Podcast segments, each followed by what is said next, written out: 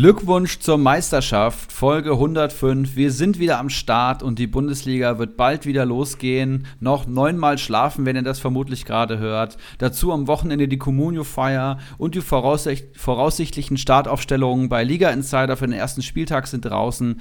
Good News für alle Communio-Manager und auch alle, die uns zum ersten Mal hören. Ich sag mal Hallo von meiner Seite, Ibras Eriksson aus Frankfurt.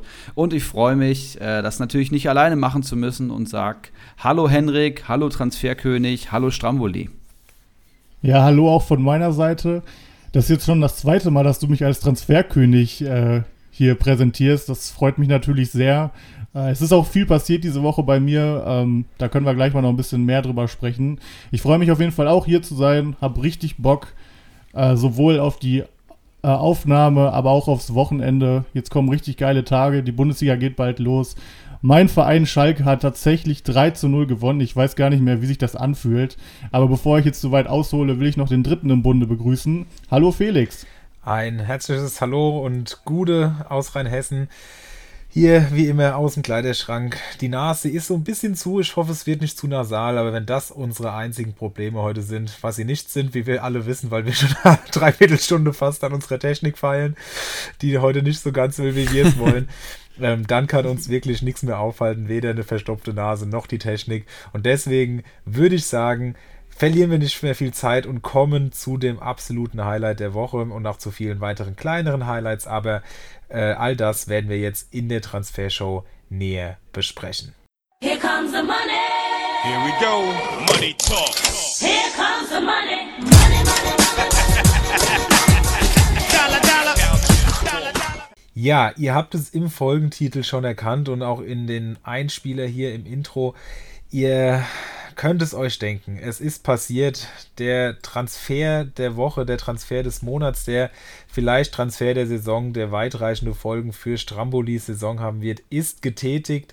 Malen ist nicht nur beim BVB angekommen, sondern auch eben im Team von Stramboli. Und ich will gar nicht so viel dazu sagen, weil ich glaube, das kann er besser. Aber das wäre jetzt langweilig, wenn er nur hier zu Wort käme und nicht die obligatorische Sprachnachricht zum Transfer dabei wäre. Wir haben noch einen Special Guest, der diesen ganzen Transfer uns einmal kurz und knapp darstellt aus ihrer, ja, ihr hört richtig, ihrer Perspektive und zwar hat Strambolis Freundin, Frau Stramboli, es sich nicht nehmen lassen, uns das Ganze mal aus einer, äh, ja, aus der Perspektive einer dritten Person den ganzen Trubel mitzuteilen und das spielen wir jetzt erstmal ab.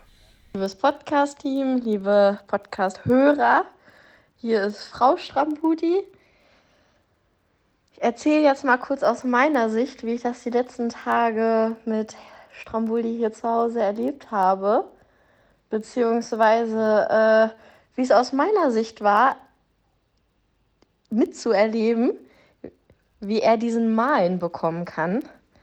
Also, es war, also ich war Luft, muss ich sagen jeden Abend saß er davor, hat genauestens ausgerechnet, also der war wirklich so fixiert auf seinem PC, hat genauestens kalkuliert, wen er verkaufen kann, wen er, äh, wen er nicht verkaufen kann, wen er behalten muss, um irgendwie dieses Geld zusammenzubekommen und auf den zu bieten. Ihr hört, ich bin schon voll der Experte, so oft musste ich mir das anhören.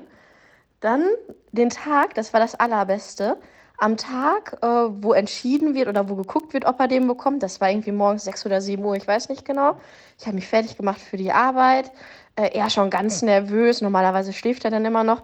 Er sitzt ganz nervös da vor dem PC, fährt immer hoch, war immer am Aktualisieren, um zu gucken. Und als er dann gesehen hat, dass ich glaube 5 oder 6 Millionen oder so vom Konto runter war, der war der glücklichste überhaupt. Ich konnte nicht mal mehr Tschüss sagen, der war total in seiner Welt verschollen. Das war so kurz als Einblick vom Zuhause hier, vom Zuhause Strambuli. ja, das war mal eine Einschätzung der anderen Art und Weise.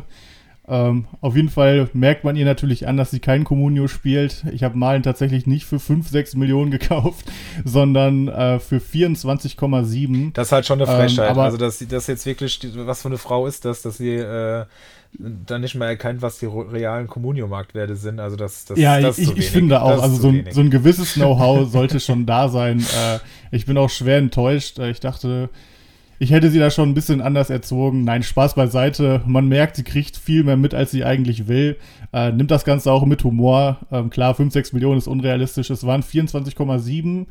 Ähm, und ja, wie sie es beschreibt, war es tatsächlich auch so. Also den Tag vorher ähm, habe ich halt morgens mich erstmal total gefreut, dass mal ein drauf war, weil ähm, ja, ich habe eigentlich tagelang schon gehofft, dass er kommt.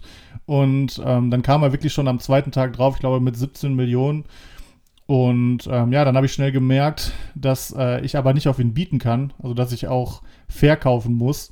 Ähm, hab dann für einen äh, kleinen Gewinn für einen Mitmanager einen Spieler verliehen, und zwar den Florian Krüger. Hab äh, Mavropanos verkauft, was ich äh, durchaus schweren Herzens gemacht habe, aber ich sag mal, für meinen war es mir wert und ähm, ja, hab mir dann ein bisschen Budget freigescheffelt und äh, ja, letztendlich habe ich dann 7 Millionen über Marktwert geboten, einfach äh, weil ein Mitstreiter, und zwar der Kiezkicker aus Liga 3, noch über 20 Millionen auf dem Konto hatte und ich einfach total Schiss hatte, dass er komplett reingeht. Ähm, aber es ist am Ende gut gegangen. Ich habe ihn bekommen. Seitdem steigt er Tag für Tag irre hoch. Ähm, ich glaube schon nach drei Tagen hatte ich letztendlich meinen Einkaufspreis wieder raus. Gerade steht er jetzt bei 28 Millionen und äh, ja, ich bin super happy damit, habe auch überhaupt keinen Druck, ihn direkt abzugeben und freue mich einfach jeden Morgen, wenn der, also ich mache es momentan so, ich gucke als erstes, wie hoch mein Gesamtmarktwert von meiner Mannschaft ist und dann kann ich da schon so ein bisschen ableiten, ob er wieder 2 Millionen oder 3 Millionen hochgegangen ist oder ein bisschen weniger. Und ja, was soll ich sagen, Jungs, es macht richtig Spaß. Er steigt einfach wie verrückt. Äh, am Anfang hätte ich gedacht, 28 bis 30 Millionen, ich bin glücklich. Jetzt bin ich langsam gierig, will sogar ein bisschen mehr, weil er einfach so rasant momentan noch steigt. Ähm, und würde euch direkt mal fragen, was glaubt ihr denn, bis wohin er steigt? Also ich habe ja direkt gesagt, dass er mindestens auf die 30 geht und auch nochmal herzlichen Glückwunsch von meiner Seite zu diesem geilen Transfer. Man kann gar nicht genug betonen, wie wichtig einfach das ist, 5, 6 Millionen mehr als die Konkurrenten zu haben. Wie viel das wert ist, mit dem Geld kann man wieder weiterarbeiten und so ein geiler Transfer zum Saisonbeginn, das ist fantastisch. Du hast äh, richtig gehandelt und ich kann euch ein paar Einblicke geben in unsere WhatsApp-Gruppe. Wir haben ja zu dritt natürlich auch eine WhatsApp-Gruppe und morgens malen ist drauf, ich auf dem Weg zur Arbeit, lese das völlig aufgeregt, das Stramboli, die Rechnerei geht direkt los. Ähm, tausend Nachrichten, bevor er überhaupt was ähm, zurückschreiben konnte.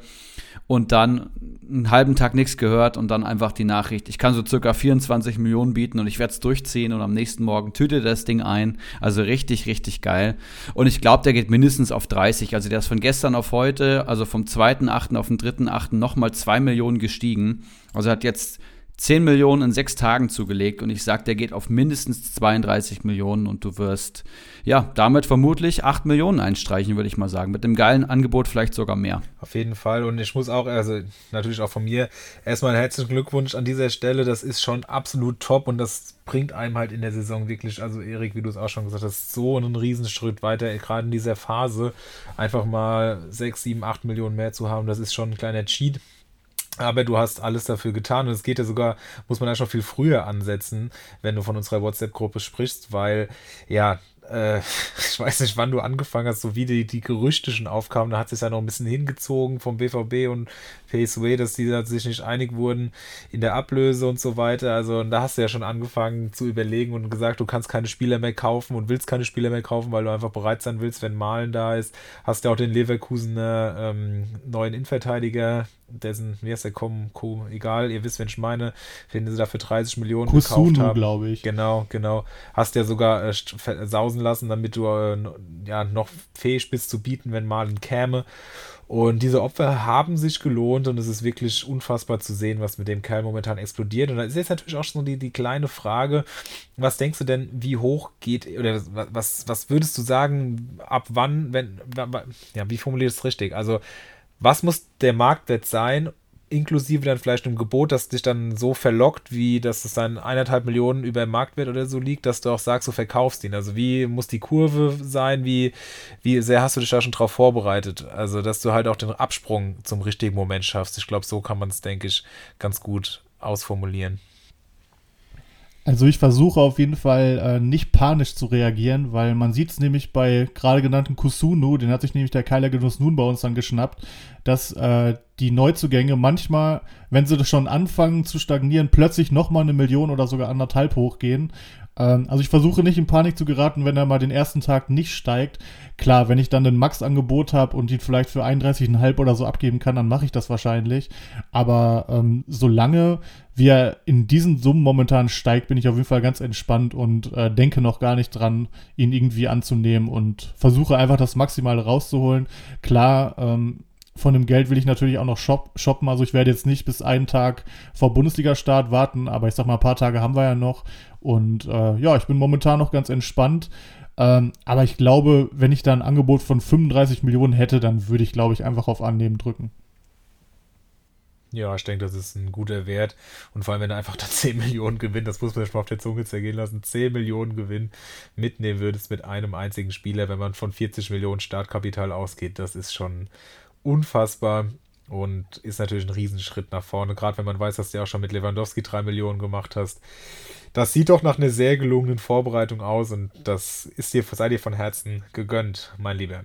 Hast du noch eine Anmerkung? Hast du noch eine Anmerkung dazu oder sollen wir uns auch mal so den, den Peanuts der äh, tra anderen Transfers widmen? Ich hätte noch eine ganz kleine Anmerkung. Und zwar ist es natürlich auch ein bisschen ein Spiel mit dem Feuer jetzt, weil falls Malen, äh, ich gehe nicht davon aus, aber falls er auf morgen auf einmal sinkt und die Leute dann hier diese Protzerei hören aus unserer Liga, dann äh, werde ich natürlich ordentlich Sprüche kassieren. Aber ich bleibe mal optimistisch und sage, er steigt auf morgen auch nochmal. Ey, das war so ein geiler Transfer tragt das auf jeden Fall wie eine Rüstung. Und äh, wir erinnern uns an Felix letzte Saison. Da gab es auch viele, die ihn dann Laco Leo genannt haben und solchen Kram. Das ist dann, das ist dann Neid für einen einfach sehr, sehr guten Transfer. Und ich, ich finde es richtig geil. Ja? Ich feiere es brutal. Sehr geil. Er hätte ihn auch gern gehabt und äh, guck immer nur neidisch in Liga 3, aber gönn's dir natürlich auch von ganzem Herzen. Ich gucke tatsächlich auch jeden Morgen bei euch und hoffe, dass einfach bei einem von euch Malen auch drauf kommt. Klar ist mittlerweile bei einem Preis, da wird es das schon stimmt, ganz, ganz schwer. Da muss man aber. Aber ja. Ja, jetzt ist halt fast es schon, halt schon geil. Fast schon nicht mehr attraktiv, weil was musste man, würde man jetzt setzen und was hat man noch für Value dann? Hat man überhaupt das Geld, um bieten zu können? Weil drei, also 24 Millionen kann man noch irgendwie aufbringen, wenn man jetzt schon auf 30 äh, kommen müsste, wird es schon schwierig. Also mir, mittlerweile würde es mir gar nicht mehr so große Freude bereiten, wenn er käme, muss ehrlich sagen. Ja, das stimmt. Aber schauen wir doch mal auf die anderen Transfers. Wie gesagt, hinter dem großen oder vor dem großen Malen-Transfer wirkt das jetzt auf einmal alles so ein bisschen, ja, süß fast schon. Aber ähm, trotzdem, ja, das sind ja die normalen Transfers, sage ich mal. Und gerade deshalb lohnt es sich hier natürlich auch sehr darüber zu sprechen. Und das wollen wir jetzt einfach mal machen und schauen dafür in Liga 1. Da hat das Kopfballungeheuer zugeschlagen und einen hochinteressanten Spieler, über den ich auch sehr gespannt bin, mit euch zu sprechen, äh, verpflichtet, nämlich Hannes Wolf für 3,34 Millionen. Und was er dazu sagt, hören wir uns einfach erst einmal an. Gute. Ja, Hannes Wolf ist irgendwie wie immer eine heiße Achse. Auch dieses Jahr wieder. Hat wohl unter Hütter eine ganz gute Vorbereitung gespielt, hat auch in beiden Testspielen von Beginn an gespielt. Ich glaube, gegen die Bayern hat er sogar genetzt. Und das letzte Testspiel von Gladbach sah schon für mich stark nach ähm, Startelf aus, hat auch von Beginn an gespielt. Das Ding ist halt, dass äh, Player und Hofmann beide noch angeschlagen sind. Die sollen zwar diese Woche wieder einsteigen, da muss man aber schauen, ob die dann äh, schon für nächste Woche für das erste Bundesligaspiel fit genug sind gegen die Bayern. Und ja, von daher traue ich dem Wolf zumindest ähm, in den ersten Spieltagen auf jeden Fall die Startelf zu. Ob er es dann bleibt oder nicht, muss man halt sehen. Falls das dann halt nicht bleibt, kann ich ihn immer noch mit einem kleinen Minus oder auch mit einem kleinen Plus verkaufen. Und ja, also ist auf jeden Fall die, das Risiko wert, würde ich sagen, aktuell. Ich hasse Hannes Wolf, das kann ich an der Stelle schon mal sagen. Danke für die Einordnung Kopfballungeheuer. Ja, Hannes Wolf, aktuell bei Liga Insider in der voraussichtlichen Startelf für den ersten Spieltag gesetzt auf der 10 und so wie die Verletztenlage bei Gladbach gerade aussieht, wird das wohl auch so kommen und dann hast du auf einmal einen Gladbacher Stammzehner, der eigentlich dann, würde ich mal sagen, vom Bauchgefühl her zwischen 6 und 8 Millionen mal mindestens rangieren sollte, holst du halt für so einen Schnapperpreis und ich glaube, der könnte richtig explodieren. Ich mag ihn wirklich gar nicht. Äh, wer sich in so jungen Jahren eine gewisse Arroganz vorwerfen lassen muss, dem, den äh, schiebe ich sofort sofort in die Davy Selke-Schublade. Aber ich wünsche ihm vielleicht auch, dass unter Hütter da jetzt mal mehr geht, weil er, glaube ich, echt ein großes Talent ist. Und äh, ja, kann Kopfballungeheuer wirklich nur beglückwünschen. Ich habe jetzt heute die, die Aufstellung dann auch gesehen und äh, geguckt, wer hat Hannes Wolf, hab's dann bei ihm gesehen und ja, eins zu eins zusammengezählt. Kopfballungeheuer, wenn du dann nach Frankfurt gezogen bist, ähm, er zieht tatsächlich diesen, diesen oder nächsten Monat her, dann werden wir das nochmal bei dem einen oder anderen Äppler äh, ausdiskutieren und äh, ja, freue ich mich schon drauf. Was haltet ihr vom, vom Wolf-Transfer? Ja, Kopfballungeheuer hat es ja schon äh, richtig eingeschätzt. Er hat auf die Testspiele verwiesen und äh, auf die angeschlagenen Spieler. Und da hat er natürlich einen absoluten Punkt. Und für 3,34 Millionen ist das Ganze natürlich bei einer Mannschaft, die sehr gehypt wird, relativ risikolos. Und ich bin sehr gespannt, was dabei rauskommt. Kann an, zum jetzigen Zeitpunkt natürlich nur gratulieren. Das ist ein, in meinen Augen sehr, sehr gelungener Transfer und bin auch sehr gespannt, ob er die Vorschusslorbeeren ja, wie sagt man, ob, man, ob, ob er denen gerecht wird. Ja, ich bin auch gespannt. Äh, gehöre auch zum Team. Ich hasse Hannes Wolf. Das hast du sehr schön gesagt, Erik. Ähm, ich hatte auch das Gefühl letztes Jahr, dass er auch wirklich kein Sofascore-freundlicher Spieler ist. Also ich habe da noch oft in Erinnerung, äh, wenn ich bei Sofascore geguckt habe, dass da irgendwie ein Player mit 7-1, ein Tyram mit 7-5, ein Stindel mit 8-3, ein Hofer mit 8-0 und dann irgendwie noch so ein Hannes Wolf mit einer 5-9 da drum stand. Äh, ich bin ein bisschen skeptisch, ähm, sehe aber auch durch die ganzen Verletzungen und angeschlagenen Spieler bei Gladbach, dass er auf jeden Fall erstmal spielen wird. Von daher ist es für diesen Preis, denke ich, risikolos. Und es ist ja nun mal ein junger Spieler und vielleicht in der neuen Rolle äh, kann er noch mal einiges draufpacken. Ich bin gespannt auf jeden Fall. Jawohl, vielen Dank für diese Einschätzung und wir kommen direkt in Liga 2 zum nächsten Transfer und das ist sogar ein Doppeltransfer, den Krugbräu gelandet hat, nämlich Haraguchi für knapp 2,9 und Kramer für relativ genau 4,0 Millionen. Und auch hier will ich gar nicht zu viel vorwegnehmen, sondern einfach den guten Krugbräu erstmal zu Wort kommen lassen. Grüß dich. Ähm, ja klar, kann ich dir eine Sprachnachricht schicken, um den nächsten Communio-Podcast qualitativ aufzuwerten. Ähm, zu dem Transfer von Genki Rakuchi. Ähm, Genki ist, denke ich mal, ein sehr erfahrener Spieler mit 30 Jahren, hat schon bei diversen Bundesligisten gespielt. Denke ich mal, ist auch jedem Communio-Manager ein Begriff ähm, flexibel einsetzbar, ob zentrales Mittelfeld, offensives Mittelfeld oder über die Außen. Ähm, durch die Dreifachbelastung von Unioner denke ich mal auch, hat er gute Chancen auf Einsätze. Ähm, ansonsten ist zu sagen, ja, hat in Testspielen auf sich aufmerksam gemacht. Letztes Spiel gegen Athletic Bilbao hat er sogar genetzt. Ähm, Marktwert 2,7 Millionen. Ich habe ihn, glaube ich, für knapp 2,8 bekommen denke ich mal, da mache ich schon mal nicht viel verkehrt. Und ja, mal schauen, was er mir so bringt. Ähm, Chris Kramer muss ich natürlich verpflichten als alter Gladbach-Fan. Ähm, denke ich mal, ist neben Flo Neuhaus in der Zentrale gesetzt. Eher der defensivere Part zu Flo Neuhaus, der dann eher offensiver ist. Ähm, ja, hatte ich Ende letzte Saison auch schon verpflichtet, den Chris. Ähm, zwei bis drei Punkte, denke ich mal, sollte er mir schon jedes Spiel bringen. Und ähm, ja, soweit zu meinen Einschätzungen. Ja, äh, Krugbräu hat schon richtig gesagt, er hat sie beide ziemlich nah am Marktwert bekommen, findet beide gut und schätzt in meinen Augen das auch realistisch ein. Natürlich muss man bei Haraguchi gucken, ob er Stammspieler ist. Wir hatten das ja in den letzten Wochen schon immer mal thematisiert, dass Union einen Riesenumbruch hat und gerade auf diesen ja, Zehnerpositionen oder generell in der Offensive viele Möglichkeiten hat. Ähm, viele Konkurrenz. Ich denke da vor allem an äh, auch an Ingwarzen, der ja eigentlich noch so der einzige mit Kruse, einzig etablierte Spieler da vorne ist, gefühlt. Aber auch Endo und ja, und KKG. Also es sind wirklich viele Möglichkeiten. Aber trotzdem für 2,9 Millionen kann man sich das Ganze mal anschauen. Und bei Kramer muss ich sagen, bin ich immer so ein bisschen skeptisch. Er hat jetzt gesagt, zwei, drei Punkte im Schnitt. Das, da hat er absolut recht. Das wird Kramer jetzt sicherlich machen. Aber Kramer fällt natürlich im Vergleich zu diesen ganzen Hochkarätern immer extrem ab. Kostet dafür aber natürlich auch nur ja, ungefähr die Hälfte wie ein Hofmann, wie ein Tyram. Und entsprechend kann man das dann natürlich auch machen. Man darf natürlich nicht denken, man hat einen Gladbacher und deswegen gehen die, geht er da von alleine ab.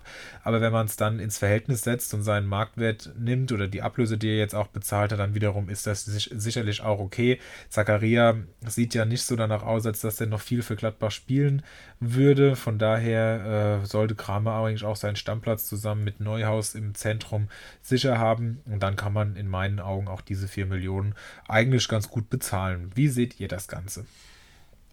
Ehrlich gesagt, genauso. Also ähm, Kramer ist einfach wahrscheinlich momentan der günstigste, safe Gladbacher Stammspieler, wenn man Wolf mal ausklammert. Ähm, er ist kein spektakulärer Spieler, aber durch seine Zweikampfstärke ähm, ist er durchaus auch mal für einen Sofascore von 7,3, 7,5 zu haben und dann hat man seine 5, 6 Punkte. Ähm, ich denke, er wird wieder viele Spiele machen. Gerade am Anfang ist er einfach ein Safe Call, dadurch, dass Zakaria wohl noch gehen wird, also gehe ich mal von aus, und einfach auch nicht mehr die Form hat von damals. Äh, zudem ist er Konea verletzt und er wurde auch schon von Hütter gelobt. Also ich gehe stark davon aus, äh, dass er am Anfang eine wichtige Rolle einnehmen wird.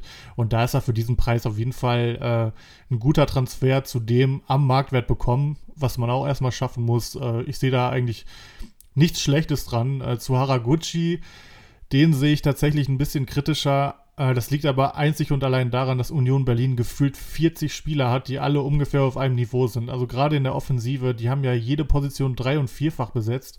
Äh, ich habe schon mal kurz überlegt, ob die eventuell sogar äh, einfach eine Mannschaft für ihre Conference League komplett machen und eine für die Bundesliga. Ist wahrscheinlich Quatsch, aber die haben so viele Spieler, dass es sogar fast möglich wäre. Von daher wird auch ein Haraguchi nicht jedes Spiel machen und vermutlich auch nicht fast alle. Und von daher bin ich zumindest für meinen Teil äh, an den Unionern Offensivspielern mal so gar nicht interessiert. Auch wenn ich Krugboy wirklich liebe, muss ich sagen, dass ich beide Transfers nicht so geil finde. Ähm, Chris Kramer ist gut und schön, dass er Stamm spielt, aber der ist, ihr habt es gesagt, 4 Millionen und alle erwarten von Gladbach, dass sie gefühlt die Meisterschaft holen, weil sie jetzt keine Dreifachbelastung haben. Aber Kramers 90-Punkte-Saisons sind jetzt auch schon äh, fünf Jahre her und er hat letzte Saison zwei Fünfer PPS gespielt, davor die beiden Jahre 47 und 46 Punkte geholt ich sehe einfach keine Leistungsexplosion. Und angenommen, er spielt das Niveau von der letzten Saison vielleicht ein bisschen besser, sagen wir mal, holt ein 2,7er PPS über die gesamte Saison, wird auch ein bisschen angeschlagen sein, dann sind mir 4 Millionen einfach zu viel. Den 2,5er PPS, den kriege ich auch bei dem Cedric Brunner, der kostet äh, weniger als die Hälfte. Und dann muss man einfach schauen, was man da für Alternativen kriegt. Und Haraguchi, bin ich, glaube ich, ein Fan von, von ihm als Spieler, aber auch für drei Millionen Einwechselspieler von Union Berlin, die ja auch mit der Dreifachbelastung das erste Mal in der Clubgeschichte zu tun haben. Haraguchi, der letzte Saison eben keine Bundesliga gespielt hat, finde ich auch einen großen Gamble für drei Millionen. Da gibt es auch, glaube ich, deutlich günstigere Einwechselspieler, mit denen man äh, ein paar Punkte abgreifen kann. Die Frage ist halt, ob er eingewechselt wird oder ob er vielleicht spielt. Und dann ist es natürlich immer so eine Sache, weil wenn du die Spielzeit hast und vielleicht dann mal einen reinstolperst, aber das sind dann natürlich auch wieder gleich sehr viele Variablen, die dann aufgehen müssen. Schauen wir es uns einfach an und vielleicht können wir ja in ein paar Wochen uns die ersten Transfers, die wir so, oder die Transfers, die wir bisher so besprochen haben, nochmal Revue passieren lassen und schauen, ob das, was wir so hier besprochen haben, kam oder nicht kam und gerade bei einigen Spielern, bei denen wir uns nicht einig waren, ich möchte hier auch nochmal an Suat Zerda erinnern, werden wir das sowieso tun. Ich bin gespannt. Hast du ihn noch, Stramboli? Ich habe ihn noch. Ich habe ihn für 6,2 Millionen, glaube ich, geholt und habe heute ein Angebot von 7,1. Also selbst wenn er nicht funktioniert, werde ich ihn wahrscheinlich mit Gewinn verkaufen können. Also da bin ich auch sehr glücklich drüber. Siehst du mal, wir sind gespannt, weil da waren wir uns auch ein bisschen uneinig und dann ist es ja immer noch cooler, nochmal da drauf zu schauen, wer dann letztlich recht hatte. Okay. Dann haben wir noch in Liga 3 zwei Transfers unter Managern, wo sonst als in Liga 3. Aber bevor wir zu denen kommen, möchte ich euch noch mal was fragen, weil wir sind ja noch in Liga 2, was ja bekanntlich meine Liga ist. Und da ist heute Player auf dem Markt. Und wir hatten es ja gerade schon von Gladbach und den Ambitionen und den eigentlich so teuren Preisen. Und Player ist jetzt natürlich durch seine Verletzung immens gesunken, steht noch bei 5,5 Millionen. Und jetzt hat ähm, ja, ich glaube, es war ja Kofferlungeheuer in seiner Nachricht gesagt, dass ja, dass das Player und Hofmann bald zurückkommen sollten. Und dann habe ich das nochmal recherchiert, weil bei Player war mir das gar nicht so bewusst. Und tatsächlich ist da im Gespräch, dass der nächste Woche wieder ins Training einsteigt. Und entsprechend jetzt vielleicht nicht am ersten Spieltag, aber da ist es eh gegen Bayern nicht ganz so tragisch, aber äh, dann schon eine Option wieder ist. Und deswegen wollte ich jetzt euch eigentlich, wollte ich euch einfach mal fragen. Also ich habe mein Angebot schon abgegeben. Ähm, sollte man das riskieren oder weil die ersten Meldungen gingen ja teilweise bis zu acht Wochen Ausfallzeit. Ähm, weiß jetzt auch nicht, wie ich das zu, zu bewerten habe, aber ich finde das irgendwie doch sehr interessant und die, wie nennt man das, wenn der Peak auf der anderen Seite ganz unten ist, also auf jeden Fall ist die, die Talsohle quasi durchschritten in seinem Marktwert. Äh, Verlauf und er hat sich da jetzt stabilisiert bei 5,5. Also so viel kann man, glaube ich, gar nicht mehr verlieren. Also ich bin stark am Überlegen, da doch äh, mehr als nur den Richtpreis zu bieten, weil selbst wenn man Player für 6 Millionen einpackt, äh, könnte das in ein paar Wochen durchaus gut aussehen. Wie seht ihr das? Gebt mir da doch mal bitte ein, zwei Hinweise. Ich würde tatsächlich, äh, ich weiß ja nicht, was du bietest. Es hatte sich ja gerade so angehört, als ob du sechs bietest. Ich würde vielleicht sogar noch ein bisschen mehr bieten, einfach auf Nummer sicher zu gehen. Weil wenn ich mir die anderen Stürmer gerade angucke, also die Big Guns, ein Kramaric bei 14, ein Stindel bei 12, ein Schick bei 12, dann ist ein Player, der im besten Fall nur einen Spieltag, und das ist ein Spiel in München, ausfällt, äh, für 5,5 Millionen ja ein komplettes Geschenk.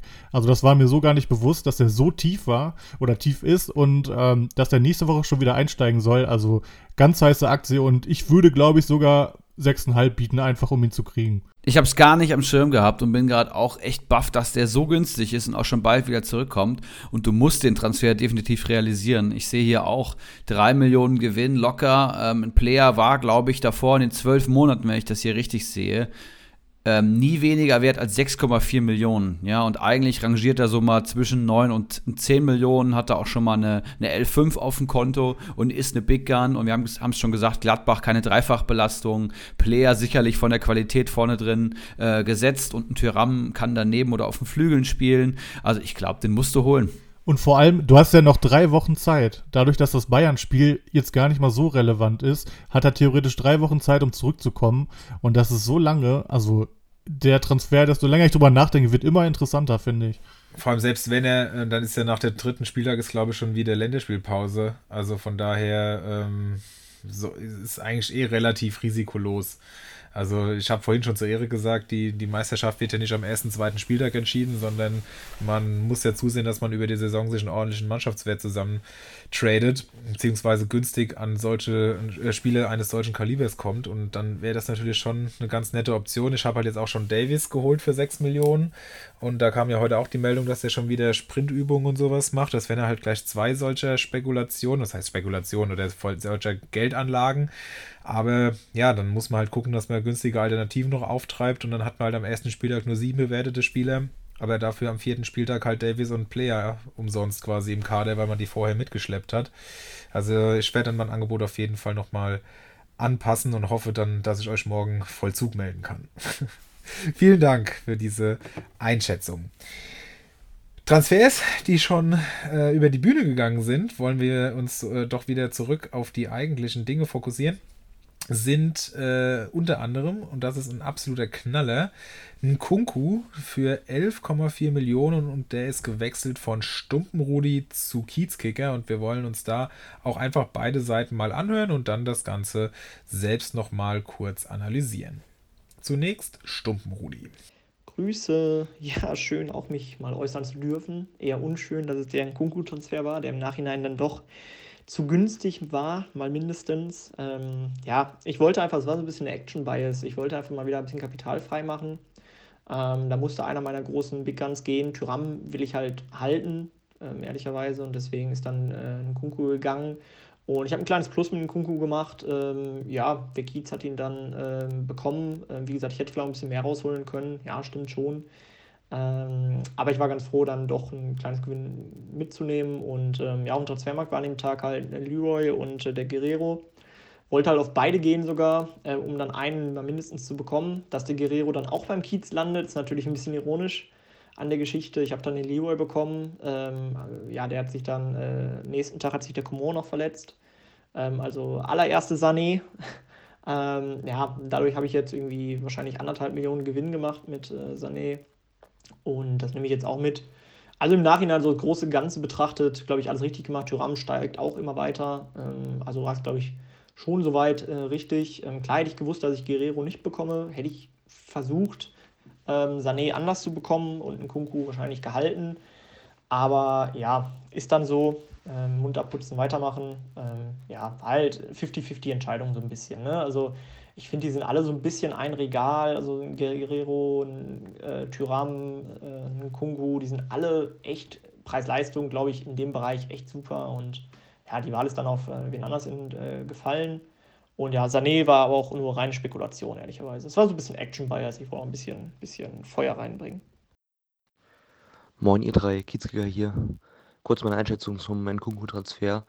Rudi hatte den vor ein paar Tagen in der Gruppe äh, reingestellt, dass er ihn verkaufen möchte. Dann habe ich einfach kurz angefragt, was er haben möchte und wollte ihn wollte nicht wirklich viel haben, also quasi nur die 5% über Marktwert, die der Computer auch hätte bieten können. Und dann habe ich mich entschieden, mit äh, ja, Nkunku statt Angelino als äh, Big Gun in die Saison zu gehen, weil ich da ein bisschen mehr Potenzial sehe. Klar ist Kon die Konkurrenz auch im Angriff ein bisschen heftiger als jetzt auf der Position von Angelino, aber zum Saisonstart sehe ich Nkunku absolut gesetzt. Und in dem Fall äh, habe ich dann gesagt, okay, der hat eine gute Vorbereitung gespielt, Dani Olmo kommt von Olympia erst zurück, dann gehe ich mit Nkunku und ähm, ja, kann ihn dann immer noch abgeben, wenn ich sehe, dass zu viel rotiert wird bei RB. Und äh, ja, ich würde es auch nicht ausschließen, wenn jetzt der nochmal äh, deutlich steigt und ich ein sehr gutes Angebot vom PC habe, dass ich ihn auch vor Saison schon nochmal abgebe. Aber ähm, statt jetzt ist der Plan, mit ihm in die Saison zu gehen. Alles klar. Grüße aus Hamburg und scheiß RB. Ja, ein absoluter Knallertransfer ähm, zwischen zwei Managern, die sicherlich beide aufsteigen wollen, die sich auch äh, gut verstehen, wo ich weiß, dass sie sehr viel miteinander schreiben. Ähm, ja, der Stumpenrudi hat es ja eigentlich schon äh, richtig gesagt. Man hätte wahrscheinlich noch ein bisschen mehr rausholen können. Von daher tendiere ich dazu, äh, diesen Transfer eher dem Kiezkicker äh, zuzuschreiben, also dass er gewonnen hat. Aber andererseits hat äh, Stumpenrudi mit dem Geld, was er für einen Kunku bekommen hat, auch sehr gute Transfers tätigen können, unter anderem die 1,5 Millionen Gewinn mit Lira Sané. Von daher, äh, es geht um einen der geilsten Spieler der Liga, meiner Meinung nach. Äh, und beide Seiten haben was davon. Von daher einfach ein guter Transfer und Win-Win-Situation, würde ich sagen. Also ich muss sagen, ich finde Kunku so geil und ich glaube halt auch, dass wenn der jetzt mal eine Saison durchspielt, der hat ja doch auch immer mal wieder seine WWchen und ein paar Spiele Ausfallzeit, dass der nochmal einen Schritt nach vorne machen kann und dann wirklich zu einem der, wie du es auch schon gesagt hast, wirklich zu, aber halt auch de facto zu den ertragreichsten Spielern der Bundesliga zählen wird. Und als ich das gesehen habe, auch jetzt in der Vorbereitung, habe ich mal geguckt, wer den bei uns hat. Und dann habe ich es gesehen, wir hatten es ja in der Kaderbesprechung auch schon besprochen, dass Kalitos den unter Vertrag hat und habe dann direkt mal ein Angebot abgegeben, hat er auch auf dem Transfermarkt gehabt, aber dann hat er mir auch direkt geschrieben, dass das wohl schwierig wird, den zu bekommen. Und ich kann es komplett nachvollziehen, weil das ist schon echt ein Megaspieler. Und deswegen, auch wenn ich das sehr, sehr interessant finde, und deswegen finde ich es immer ganz cool, mal beide Seiten zu hören, ähm, was Rudi uns, äh, genau, was Rudi uns erzählt hat ähm, dann macht das natürlich irgendwo auch Sinn und man kann es nachvollziehen, aber ich hätte für, ja gut, für Guerrero vielleicht, aber ich glaube, der andere Spieler war dann ja Sané, den er hatte haben wollen. Das, da hätte ich niemals einen, einen Kunku für geopfert, gerade wenn man sieht, dass der ja noch einigermaßen vertretbar ist im Preis. Also das hätte ich mir schon gut überlegt und ich hoffe sehr für Kiezkicker, mit dem ich ja auch lange zusammengearbeitet habe beim Eggelsimer Kurier, als ich mir noch Printmedien und kein äh, Radio gemacht haben, äh, dass er ihn die ganze Saison behält und dass er fit bleibt, weil dann wird er richtig Spaß mit ihm haben. Ich finde beide Perspektiven eigentlich ganz geil, ähm, sehe aber auch einen Kunko als einen der kranksten ja, Comunio-Spieler, kranksten Mittelfeldspieler vor allem, die finde ich immer ein bisschen schwieriger zu bekommen sind. Gute Mittelfeldspieler sind irgendwie rar. Und ein Kunku ist halt einer der besten Mittelfeldspieler. Ne? Also der ist mit 21 in die Bundesliga gekommen, hat nur 145 ähm, Comunio-Punkte Saison hingelegt, jetzt 154 und er ist immer erst noch 23. Jetzt neuer Trainer, wird sicherlich gesetzt sein, schießt die Standards. PPS 5,5 letzte Saison und 28 Einsätze, sechs Buden plus seine Vorlagen. Also finde den richtig geil und er punktet auch ohne Tore extrem gut. Also ist eine richtige Sofascore-Maschine. Ähm, ja, gute Transfers von Rodi kann man auch sagen. Werd ihn ja Samstag, glaube ich, auch kennenlernen. Und äh, beide, an beide herzlichen Glückwunsch. Da ist auf jeden Fall einiges an Action in Liga 3 bei den internen Transfers und das ist immer wieder spannend zu sehen. Und da haben wir direkt noch einen zweiten rausgeschrieben und aufgegabelt. Und der ist ganz frisch, der kam nämlich gestern Abend zustande und heute wurde er veröffentlicht. Es äh, handelt sich hier um Anderson, Sebastian Anderson vom 1. FC Köln, der für 5,5 Millionen von Keile Genuss nun zu Ortinho gewechselt ist. Und auch hier hören wir beide Seiten einmal und beginnen auch da mit dem abgebenden Manager, nämlich Keiler Genuss nun. Ja, einen wunderschönen guten Morgen. Wir haben jetzt äh, knapp 8 Uhr. Ähm, ich muss sagen, zu dem Anderson-Transfer, ich bin gestern ziemlich gut eingeschlafen. Denn nach dieser erschreckenden Liga-Insider-Nachricht, dass er nur als Joker erstmal fungieren wird, ähm, habe ich natürlich mir Gedanken gemacht und habe gesagt, okay, der Mann ist 5 Millionen wert. Das ist mir für, für einen Joker einfach viel zu viel. Da sehe ich die Millionen dann besser investiert. Und habe den damals äh, in einem anderen Deal für 5,2 Millionen gekauft. Hatte gestern dann auch Gott sei Dank ein Angebot für 5,3 und habe mich eigentlich gefreut, dass ich sogar noch 100.000 Gewinn an dem guten Mann mache. Und dann hatte ich mir gedacht, da brauchst du eigentlich gar nicht mehr in die Gruppe zu schreiben, ob denn einer haben will. Die werden auch alle die Nachricht schon bekommen haben oder werden sie schon gelesen haben. Das, das wird nichts. Dann habe ich nochmal mit dem Geronimo Jim aus Liga 1 geschrieben und er sagt dann, komm, probier es, schreib nochmal in die Gruppe. Ja, gesagt, getan. Auf einmal schreibt mich Ortinho an, ob denn der Anderson, äh, zu, also für wie viel er denn weggehen würde. Und dann kam im Endeffekt ein 5,5 Millionen Gebot. Ich habe mich gefreut, habe 300.000 Gewinn an den Mann gemacht. Der wird jetzt äh, wahrscheinlich locker auf ja, 4,2, 4 Millionen so ungefähr sinken in den nächsten Tagen. Von daher sehe ich dann diese 5,5 Millionen, die ich bekommen habe, wesentlich besser investiert und freue mich da auf den nächsten Stürmer, der mein Team ergänzen wird.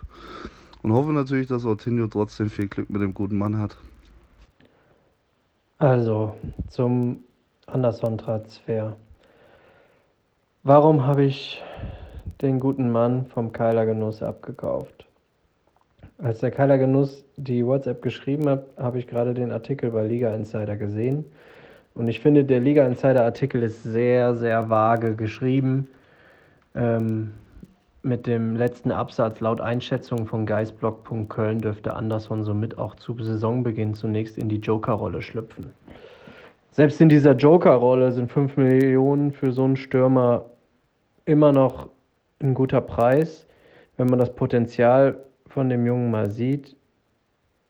Ich halte ganz ehrlich von Thielmann und Modest so gut wie überhaupt nichts. Und deswegen habe ich bei Anderson zugeschlagen, bin mit 5,5 eigentlich zufrieden. Mir ist bewusst, dass er jetzt noch etwas sinken wird.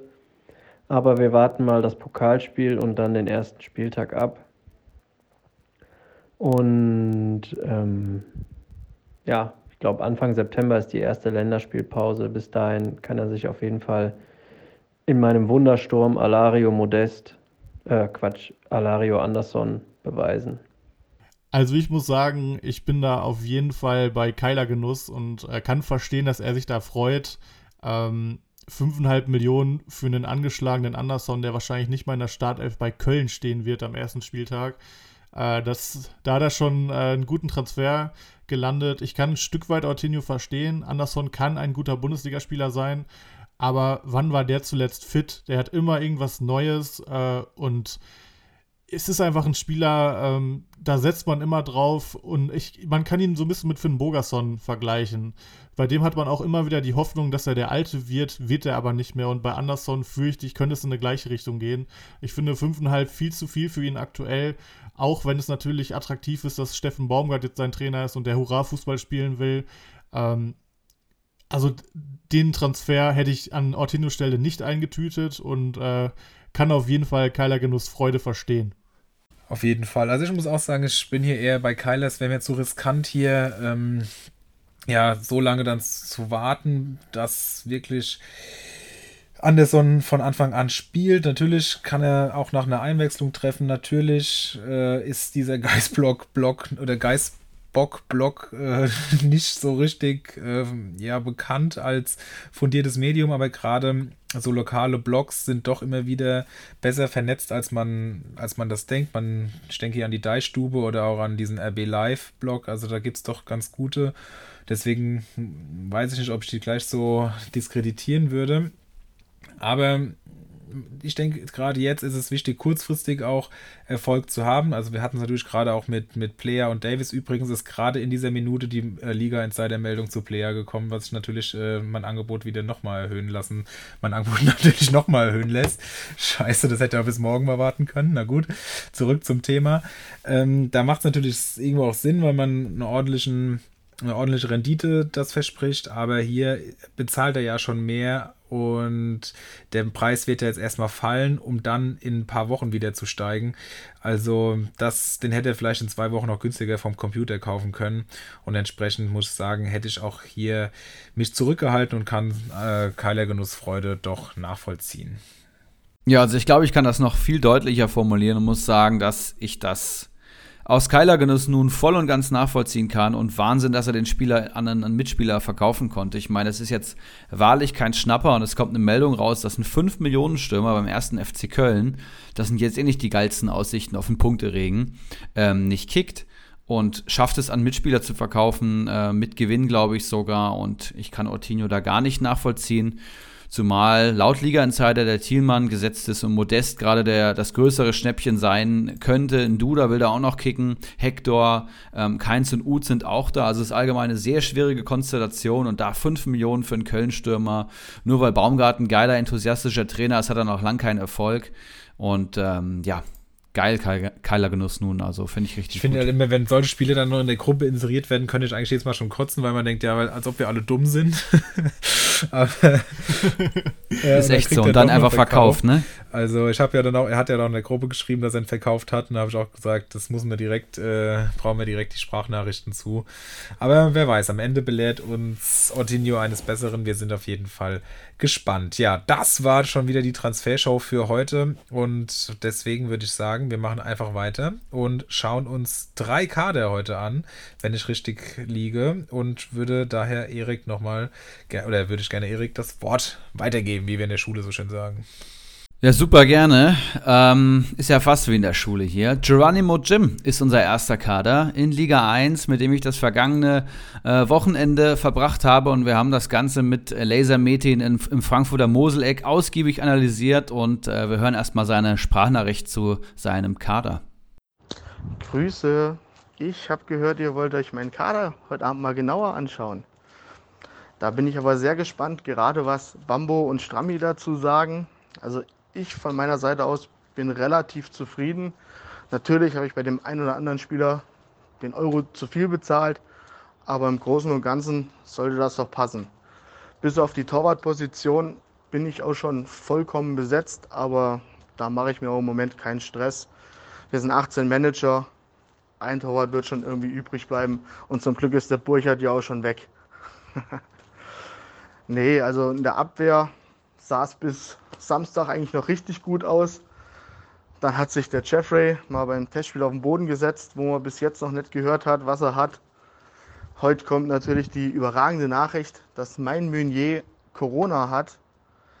Ich hoffe da einfach mal auf einen milden Verlauf und dass ich ja, mit ihm in die Saison gehen kann, sodass er nur ein Spiel verpasst. Aber mal schauen. Da bin ich jetzt auch nicht festgenagelt. Wenn ich Ersatz finde, wird er rigoros getauscht. Dafür kenne ich das Spiel schon zu lange, dass man nicht auf Millionen sitzen bleibt. Ja, zu meinem Mittelfeld, da sind natürlich äh, zwei, drei Spekulationsanlagen. Ich hoffe natürlich, dass ein Demir bei unter dem neuen Trainer gesetzt ist. Das sah ja in der Vorbereitung ganz gut aus. Auch ein Boetius sollte Stammplatz sein. Bei Kampel und Gerhard, ja, die habe ich halt jetzt erstmal bisher auch noch keinen Verlust wirklich gemacht mit den zwei. Also sobald ich auch neue Spieler kriegen kann, tausche ich die aus. Und im Sturm habe ich im Moment die Qual der Wahl. Ich bin froh, dass ich den Luke Bacchio jetzt gekriegt habe. Der sollte nach der Gehirnwäsche doch am Anfang erstmal gesetzt sein. Und bei den anderen warte ich den Pokal ab, gucke, wer da so spielt, wie da die Lage ist in, in den Vereinen. Und dann trenne ich mich auch ohne Probleme mit drei, vier Leuten. Also im Großen und Ganzen könnte von mir aus die Saison Samstag losgehen und ich hätte keine Bauchschmerzen, mit dieser Truppe zu starten. Mal sehen, wie ihr das seht. Ansonsten noch einen schönen Abend und bis Samstag. Ja, ich freue mich auch schon auf Samstag. Vielen Dank für die Sparnachricht, Geronimo Jim. Ähm, und ich lese gleich mal seine Einschätzung zur Saison vor, denn sein Saisonziel ist vor Danilo Nominio landen, der ja zweimal jetzt äh, Zweiter wurde in Comunio Liga 1, also ein absoluter Top-Manager. Meistertipp Danilo Nominio. Ähm, mit einem Augenzwinker natürlich. Ähm, eins von beiden wird wohl eintreffen. Kostümtipp ist Sebeltar, den haben auch, glaube ich, mehrere schon genannt. Und Comunio Player to Watch ist Soares vom VfL Bochum, der tatsächlich jetzt noch durch Staphylidis Konkurrenz bekommt. Ich würde sagen, solide Einschätzung von Geronimo Jim, solide Sprachnachricht und ähm, auch ziemlich solider Kader. Ich äh, würde euch dann einfach kurz vorstellen. Wir haben äh, Britlow im Tor ähm, von, von Stuttgart, der ist nur Ersatzkeeper. In der Verteidigung sehe ich Meunier, Joveleo, Akpoguma und Staphelidis. Staphelidis hat er erst gekauft. Akpoguma für mich Stammspieler. Ähm, Joveleo auch. Meunier jetzt Corona-Infektion. Muss man schauen, wann der zurückkommt. Ist natürlich sehr, sehr ärgerlich. Im Mittelfeld sehe ich Boetius, Demir Scott, Campbell und Gerhard. Hat er ja auch schon gut eingeordnet. Ich glaube halt, Demir und Boetius könnten punktetechnisch richtig explodieren. Boetius letzte Saison schon 94, davor über 100 Punkte geholt. Der geht eigentlich immer. Und dem hierbei, wenn er äh, kickt, ist es eine absolute Punktemaschine. Kampel muss man abwarten, Gerhard auch. Und im Sturm, wie eben gesagt, Endo, Gregoritsch, Dilrosun, Lücke Bacchio, Harvard Nielsen, Brün Larsen und Ganvula. Lücke Bacchio ist natürlich ein schöner Zock, der soll ja jetzt eine Gehirnwäsche bekommen haben und ist auf einmal jetzt Musterprofi unter Dada. Da bin ich noch sehr gespannt, aber den hat er auch ein bisschen überpaid. Nielsen sehe ich auch kritisch, weil ich Fürth für sehr schwach halte. Brünn Larsen könnte eine Chance erhalten. Del Rosun hat er mir heute tatsächlich verkauft. Der ist hier 1,33 wert am 3.8. und ich habe ihn für 1,8 von ihm gekauft heute Morgen. Finde ich einen sehr guten Transfer für Ibras Eriksson, einen schlechten für Ger Geronimo Jim, aber er hat seine Gründe. Grigoric sehe ich auch nicht, warum der explodieren sollte und Keita Endo ist für mich maximal Einwechsler. Summa summarum, sehe ich hier in Demir bei, den finde ich ganz geil. Ich finde äh, ein Hoveleo geil, aber mir fehlen ja absolut die, die, die Big Guns außerhalb der zwei äh, geilen Mittelfeldspieler. Keinen Torwart und auch keinen, der für den ich jetzt hier sagen würde, der explodiert so richtig. Also ich sehe das Potenzial beim Lücke Bacchio. Ich sehe aber nicht, dass ein Brün Larsen explodiert. Ich sehe nicht, dass ein Gregoritsch explodiert. Ich sehe einen Kampel nicht in der Startelf. Staphelidis wird nur ein bisschen steigen. Akpoguma reißt keine Bäume auf aus Roveleo maximal 3er PPS und Meunier hat Corona. Also so geil finde ich den Kader nicht. Ähm, ich weiß, dass er selber sehr zufrieden ist, hat er ja auch gesagt. Vielleicht geht noch der ein oder andere, wenn er noch mal austauschen kann. Aber ich kann ja maximal sechs Ibra-Punkte geben tatsächlich. Ja, ich sehe das sehr ähnlich wie du. Die Abwehr ist eigentlich echt, kann sich gut sehen lassen. Jetzt kam natürlich heute die, die Coronavirus-Infektion bei Meunier äh, hinzu, aber ich bin eigentlich generell bei diesen ganzen Infektionsmeldungen relativ entspannt, weil man ja eigentlich davon ausgehen sollte, dass die meisten Profis mittlerweile also auch mal hinbekommen haben, sich impfen zu lassen, beziehungsweise auch schon doppelt geimpft sind. Und dann sollten ja diese Infektionen, die ja eigentlich nur nachgewiesen werden, weil die sich halt testen lassen müssen und die halt dann so minimal sind, auch schnell wieder ausgestanden sein und entsprechend gehe, also es ist jetzt natürlich sehr äh, medizinisch unfundiert äh, und einfach mal so äh, halbschlau dahergeredet, aber deswegen könnte es ja sein, dass die äh, Erkrankungen dann schnell ausgestanden sind und die Spieler entsprechend schnell wieder zurückkehren. Aber da kann ja vielleicht mal ein, falls wir irgendeinen Mediziner in unserer Facebook-Gruppe haben, zu der wir übrigens hier auch nochmal ganz galant einladen wollen. Glückwunsch zur Meisterschaft die Gruppe zu diesem Podcast. Falls wir da jemanden haben, kann er ja gerne mal Bezug nehmen und dann äh, wissen wir da vielleicht ein bisschen mehr. Fände ich mal sehr interessant. Ja, Roveleon Akpoguma habe ich selbst, finde ich für den Preis super, super Schnapper, kann man gut mitnehmen und auch Staphelidis hat er ja äh, ganz noch relativ günstig bekommen dafür, dass der ja äh, frisch gewechselt ist. Für 1,7 hat er, glaube ich, gezahlt. Also das, das ist ja okay und da wird er sicherlich finanziell keinen Verlust mitmachen und sich, kann er sich dann ja in Ruhe anschauen, ob der eine Chance hat gegen Suarez, wobei das ja ein Aufstiegsspieler ist und da ist man ja immer erstmal vorsichtig, die abzusägen. Du hast gesagt, du siehst niemanden, der explodiert. Das könnte vielleicht noch Boetius sein von Mainz. Ähm, da muss man halt einfach mal abwarten. Dem, dem wird ja auch ganz schön gehypt. Manche sehen ihn nicht mal in der Startelf. Also auch sehr, sehr interessant. Dem hierbei hatten wir ja schon besprochen, auch in den letzten Folgen immer mal wieder angerissen. Ähm, das möchte ich nicht nochmal alles wiederholen, aber Sicherlich auch ein sehr interessanter Spieler. Und dann wird es halt langsam dünn, vor allem wenn ich äh, Dilrosun jetzt gehört habe, dass er zu dir schon gewechselt ist. Das wäre jetzt noch einer, den ich herausgehoben hätte. Äh, auch an späterer Stelle nochmal, so viel sei gesagt. Und ähm, ansonsten, ja, sind, ist das viel Klasse, äh, viel Masse, wenig Klasse. Irgendwie hat man so das Gefühl. Und deswegen kann auch ich nur sechs Punkte geben. Ähm, das ist durchaus solide, das kann sich sehen lassen. Das ist aber nichts, was ganz oben angreifen kann, leider. Ja, zweimal sechs Punkte ist, denke ich, okay, aber auch nichts, was Bäume ausreißt. Und äh, ich denke mal, das ist genau das, was diesen Kader beschreibt. Spannend finde ich auf jeden Fall erstmal, äh, dass er Soares als Player to watch hat und seinen Konkurrenten Staphylidis dann in den Kader geholt hat. äh, ganz zu 100% scheint er ihm dann doch nicht zu vertrauen. Oder er möchte vielleicht eine äh, Marktwertsteigerung mitnehmen, das weiß ich jetzt nicht genau. Auf jeden Fall habt ihr eigentlich schon vieles Richtiges gesagt. Ähm, Meunier würde ich auf jeden Fall halten, ähm, weil das ist einer, wo ich mir denke, es kann eigentlich nur besser laufen. Ähm, und wenn wenn die Infektion äh, nicht großartig bei ihm anschlägt, dann kann es ja sein, dass er maximal ein Spiel verpasst. Ähm, von daher würde ich den jetzt nicht aus Panik verkaufen. Ansonsten, ähm, ja, die Abwehr ist, denke ich, in Ordnung. Staphylidis, Meunier, Joveleo, Akpoguma. Ähm, ein 120-Punkte-Spieler ist nicht dabei, aber es ist, denke ich, ganz solide. Äh, Im Mittelfeld finde ich Demirbay und Boetius auch gut. Auch bei Gerhard sehe ich noch ein bisschen Upside, auch wenn ich immer das Gefühl habe, dass er nicht der allerfreundlichste Sofascore-Spieler ist. Ähm, und äh, ja, vorne sind einfach 1000 Spieler, wo ich direkt schon mal, wenn ich den Mannschaftswert von 44 Millionen sehe, dem äh, guten Geronimo raten würde, einfach mal ein paar Spieler zu nehmen, äh, zu verkaufen und sich vielleicht einen vernünftigen Stürmer zu holen. Ich denke da an den Nielsen, den Endo, einen Grigoric, vielleicht sogar einen Luki Bakio.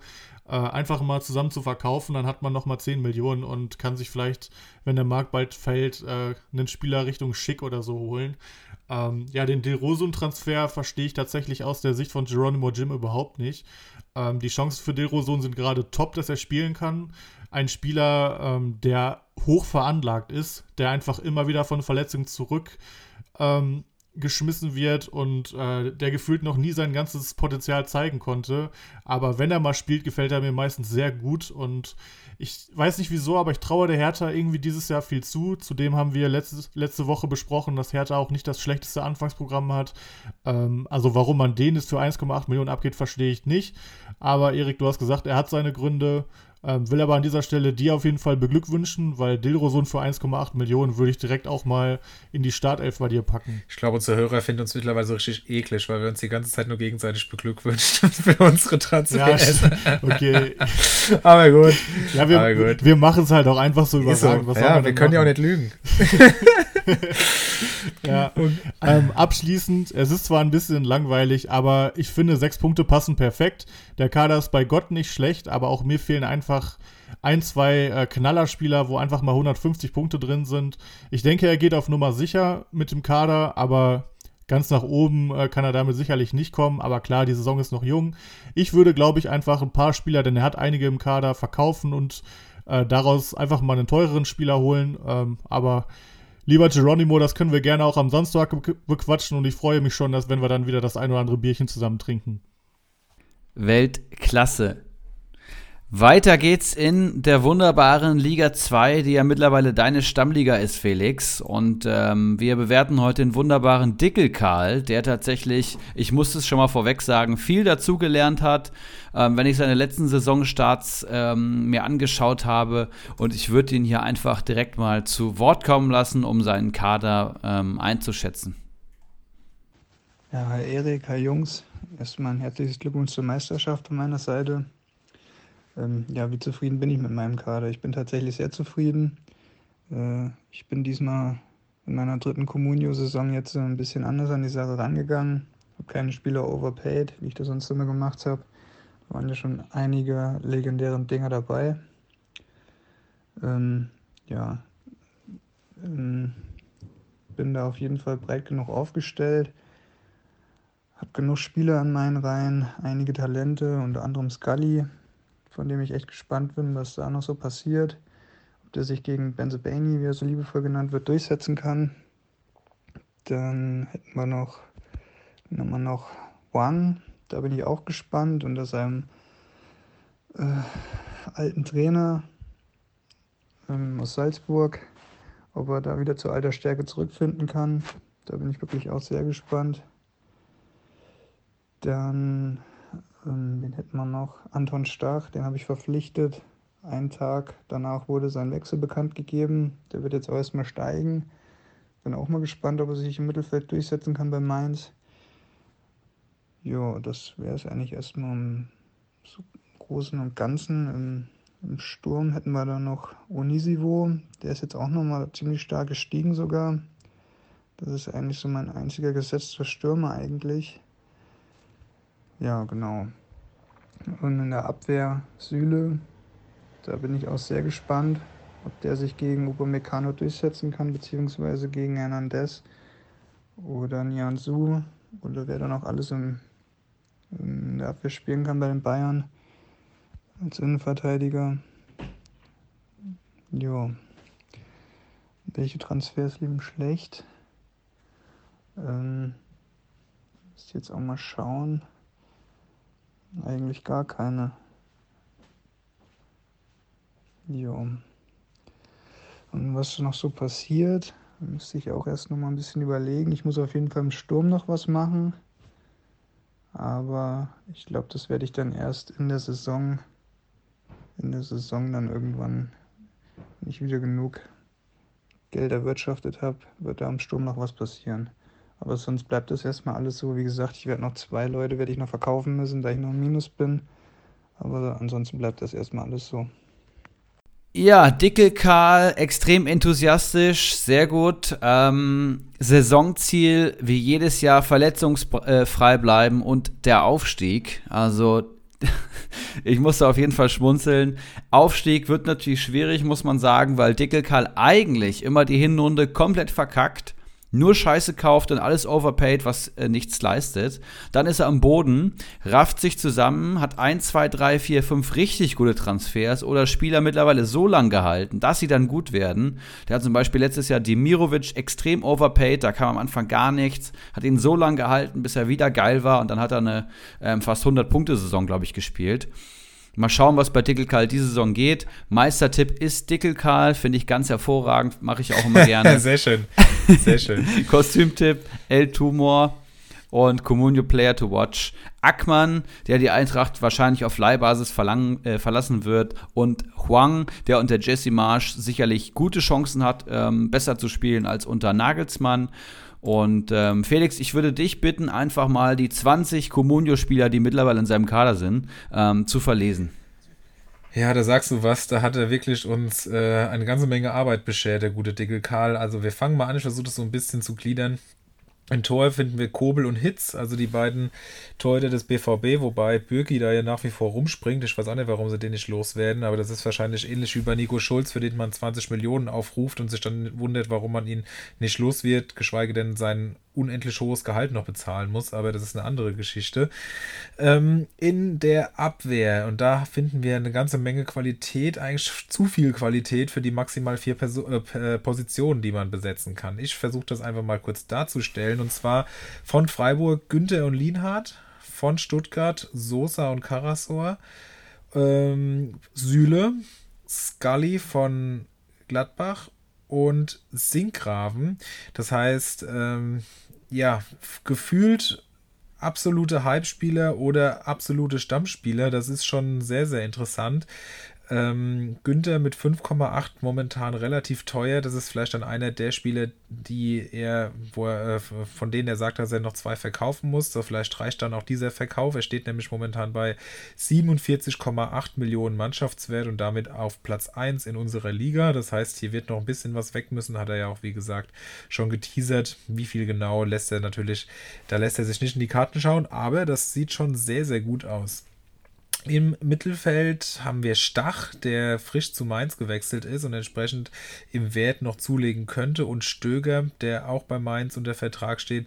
Wir alle kennen ihn, riesen maschine aber irgendwie bei Mainz, warum auch immer, gar nicht gesetzt. Aber wenn der wieder zurückkommen sollte, Megaspieler.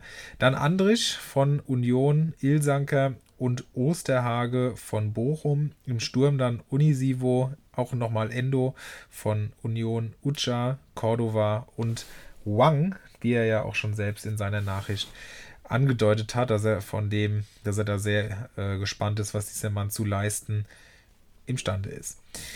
So, jetzt haben wir die sagenhaften 20 Spieler in diesem Kader kurz vorgestellt. Jetzt geht es darum, das Ganze einzuordnen und zu bewerten. Wie gesagt, die Abwehr sehr, sehr viele Spieler. Sinkgraven würde ich auch abgeben, einfach aus dem einfachen Grund, dass er eigentlich nicht spielen sollte. Scully, das Hype-Objekt momentan gefühlt. Ähm, könnte sein, dass er für Benzebaini, der noch verletzt ist, beginnen darf. Ähm, auch am ersten Spieltag. Im Pokal höchstwahrscheinlich. Und dann muss man schauen, ob er es gegen Bayern auch noch packt, beziehungsweise ob Benzebaini fit wird. Süle, 5 Millionen kann extrem äh, nice werden, wenn er denn spielen sollte. Da wird ja auch Nian Su momentan sehr gehypt. Schwer zu sagen, allerdings, äh, ja, Süle, Nagelsmann, das könnte passen, aber ich glaube, da kriegen wir später auch noch was zugesagt. Da will ich jetzt nicht groß weiter drauf eingehen. Linard hatten wir schon besprochen hier und Sosa, ja, Megaspieler und für 5,7 finde ich den Mann auch noch vertretbar, gerade wenn Kalajdzic bleiben sollte, wird er hier wieder einige Vorlagen bringen. Und Karasor sieht ja momentan auch so aus, als äh, ja, würde der am ersten Spieltag für Mangala in der Startelf stehen. Zumindest äh, ja, ist das so der Tenor, den man in verschiedenen Foren und Prognosen liest. Ah, einen habe ich hier noch unterschlagen, nämlich Masovic von Bochum, der kostet aber auch nur 170.000. Also ich glaube, den können wir auch erstmal außen vor lassen. Also Abwehr ausdünnen und damit die Finanzlücken schließen und vielleicht dann vorne investieren, weil da ist natürlich noch einiges zu tun. Andrisch, super, wird ja auch immer noch wieder mit einem Wechsel in Verbindung gebracht. Vielleicht ja, ich glaube, Leverkusen war da in, im Gespräch, wobei ich das gar nicht verstehe, weil die ja im Zentralmittelfeld eigentlich genug Spieler haben. Aber ja, das, der Rest im Mittelfeld ist noch dünn. Ob Stach spielen wird bei Mainz, schwierig. Andererseits haben die sich auch was gedacht bei dieser Verpflichtung und Stöger, habe ich schon angesprochen, hat einen schwierigen Stand. Ilsanke auch. Also, das, ja, aber der kann immer wieder reinkommen und seine zwei, drei Punkte holen und nach einer Einwechslung auch. Und dann ist das für eine Million auch absolut okay für die ersten Spieltage als Füllspieler. Warum nicht? Und dann im Sturm, Unisivo haben wir hier auch schon äh, sehr gelobt und ähm, als die Empfehlung beim Mainz ausgesprochen. Also muss ich, denke ich, auch nicht mehr viel zu sagen. Superman, Endo, wie gesagt, muss man sehen, äh, ob der auf Einsätze kommt. Und Ucha ist, glaube ich, relativ außen vor, genauso wie Cordova, der ja auch immer wieder irgendwas hat. Also der Typ hat ja wirklich auch absolut die Seuche am Fuß. Und äh, Wang natürlich eine Netto-Spekulation. Und hier finde ich dann auch diese Spekulation total nachvollziehbar, weil der Rest sind einfach Spieler, die relativ gesetzt scheinen, jetzt mal von Stöger abgesehen, der, ähm, ja, was man aber auch probieren kann und zum Beispiel in der Abwehr, wenn man dann da vier gestandene Spieler hinstellt, dann äh, ist es auch in Ordnung, an der Stelle mal mit einem Wang zu zocken und dann, wenn es aufgeht, freut man sich und wenn nicht, ist es halt auch okay, weil der Rest drumherum eben schon ganz gut aufgebaut ist. Also das ist genau das, was wir in den letzten Wochen bei anderen Mitmanagern äh, kritisiert haben und hier finde ich das eine sehr schöne Mischung. Summa summarum, wie wir immer so schön sagen, sehe ich Torwart mit Ersatztorwart, äh, auch sogar einen ziemlich guten Torwart äh, mit Kobel eine absolut hervorragende Abwehr. Da bin ich wirklich sehr gespannt, von wem er sich da trennen wird. Ähm, auch mit super Füllspielern wie Scully, wie Karasor. Im Prinzip kann er die beide aufstellen am ersten Spieltag und dann sogar noch einen Lean hat oder, oder einen Sühle verkaufen, je nachdem, wem er da, wie, wie weit er sich da aus dem Fenster lehnen und zocken möchte. Und ähm, dann das Geld entsprechend in Mittelfeld und Sturm investieren. Und wenn er das tut, dann hat er wirklich eine hervorragende Mannschaft. Dann hat er nämlich mit Andrich und Onisivo noch zwei gute Spieler, wirklich gute Spieler. Mit äh, Oang, Stach, Stöger und Co nette Spekulation und dann noch ein, zwei Stammspieler drumherum gebaut, dann sehen wir hier neun Stammspieler am Ende, die auch wirklich super Potenzial, also super ähm, Qualität haben. Und entsprechend äh, würde ich hier sogar 7,5 Rutschbahnpunkte verteilen, was wehtut, weil irgendwie jeder Manager, den ich in Liga 2 bewerte, ganz schön was hermacht und äh, die Qualität in Liga 2 wirklich äh, sich sehen lassen kann. Ich hoffe, dass da auch mal Manager kommen, die nicht so gut wegkommen. 7,5 Punkte ist natürlich eine Ansage. Ähm, ich will jetzt auch nicht wieder auf alle 20 Spieler eingehen. Ich glaube, das wird dann ein bisschen lang werden. Ich glaube, ähm, da merkt man schon die Probleme, die er hat. Er hat einfach zu viele Spieler. Er hat super viele interessante Spieler. Der Skelly, hast du schon richtig gesagt, ist eine heiße Aktie. Stach wird steigen. Ähm, und hat er ja, glaube ich, sogar einen Tag äh, bevor die Nachricht kam, dass er wechselt, gekauft. Also wird er auch nicht allzu viel bezahlt haben, schätze ich, weil das ja sehr plötzlich kam. Ähm, was mir halt auffällt, er hat 20 Spieler, aber keinen einzigen, der 6 Millionen wert ist. Und da würde ich auf jeden Fall schon mal dran ansetzen. Ähm, ich würde den Kader radikal äh, verdünnen. Ähm, in der Abwehr ist er super aufgestellt, aber hat einfach genug gute Spieler. Also einen Günther Sosa würde ich, glaube ich, halten, einfach weil die beide eine Bank sind. Bei Süle würde ich überlegen. Ähm, einfach weil die beiden Franzosen sich gerade ein bisschen einspielen. Ja, bei Bayern waren die Ergebnisse nicht so gut, aber an den beiden äh, Verteidigern namens Upamecano und Nianzou lag es nicht. Aber sprechen wir nachher noch ein bisschen drüber. Ähm, Sinkgraven würde ich auch abgeben. Äh, Linat habe ich schon gesagt. Hatte ich zwar letztes Jahr auch im Kader, hat auch das ein oder andere Kopfballtor für mich gemacht, bin ich aber nicht so ein Freund von, weil er einfach kaum Zweikämpfe führt. Ähm, da würde ich auf jeden Fall nochmal ausdünnen. Karasor würde ich behalten. Ich denke, der spielt. Auf Stöger hatte ich auch gesetzt, glaube aber langsam nicht mehr, dass er zumindest in der Bundesliga wechselt. Ich hatte so ein bisschen drauf spekuliert, dass er vielleicht nach Bochum geht. Das hat stattdessen jetzt Retschbitschei gemacht. Von daher, den würde ich vielleicht auch verkaufen. Einen Ilsanker, ich, ich will nicht sagen, er spielt gar nicht, weil man schreibt ihn immer ab und am Ende spielt er wieder, aber ich weiß nicht, äh, ob man diese Millionen, wenn man, wenn man sie draufrechnet auf andere Transfers, äh, ob man die nicht noch besser umsetzen kann. Uja, Cordova, Endo, das sind so Spieler, es kann sein, dass sie ein paar Minuten sehen, aber würde ich mich, glaube ich, auch von trennen. Ähm, den Onisivo finde ich super, weil ich einfach gerade viele Big Gun-Stürmer zu teuer finde und äh, der mit 3,78 Millionen auf jeden Fall gut bewertet ist ähm, und noch ein bisschen Upside hat, meiner Meinung nach. Und auch den Wang finde ich spannend.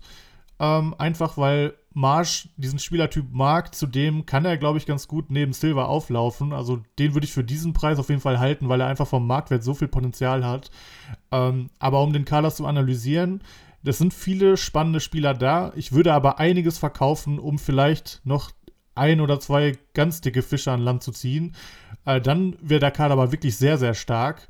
Ähm, und ja, ich kann eigentlich Felix nur beipflichten. Ähm, er sieht ihn vielleicht noch einen Tick stärker als ich, aber ich wäre auch mit sieben Strammi-Punkten dabei. Das ist die Angst, weißt du, das ist die Angst.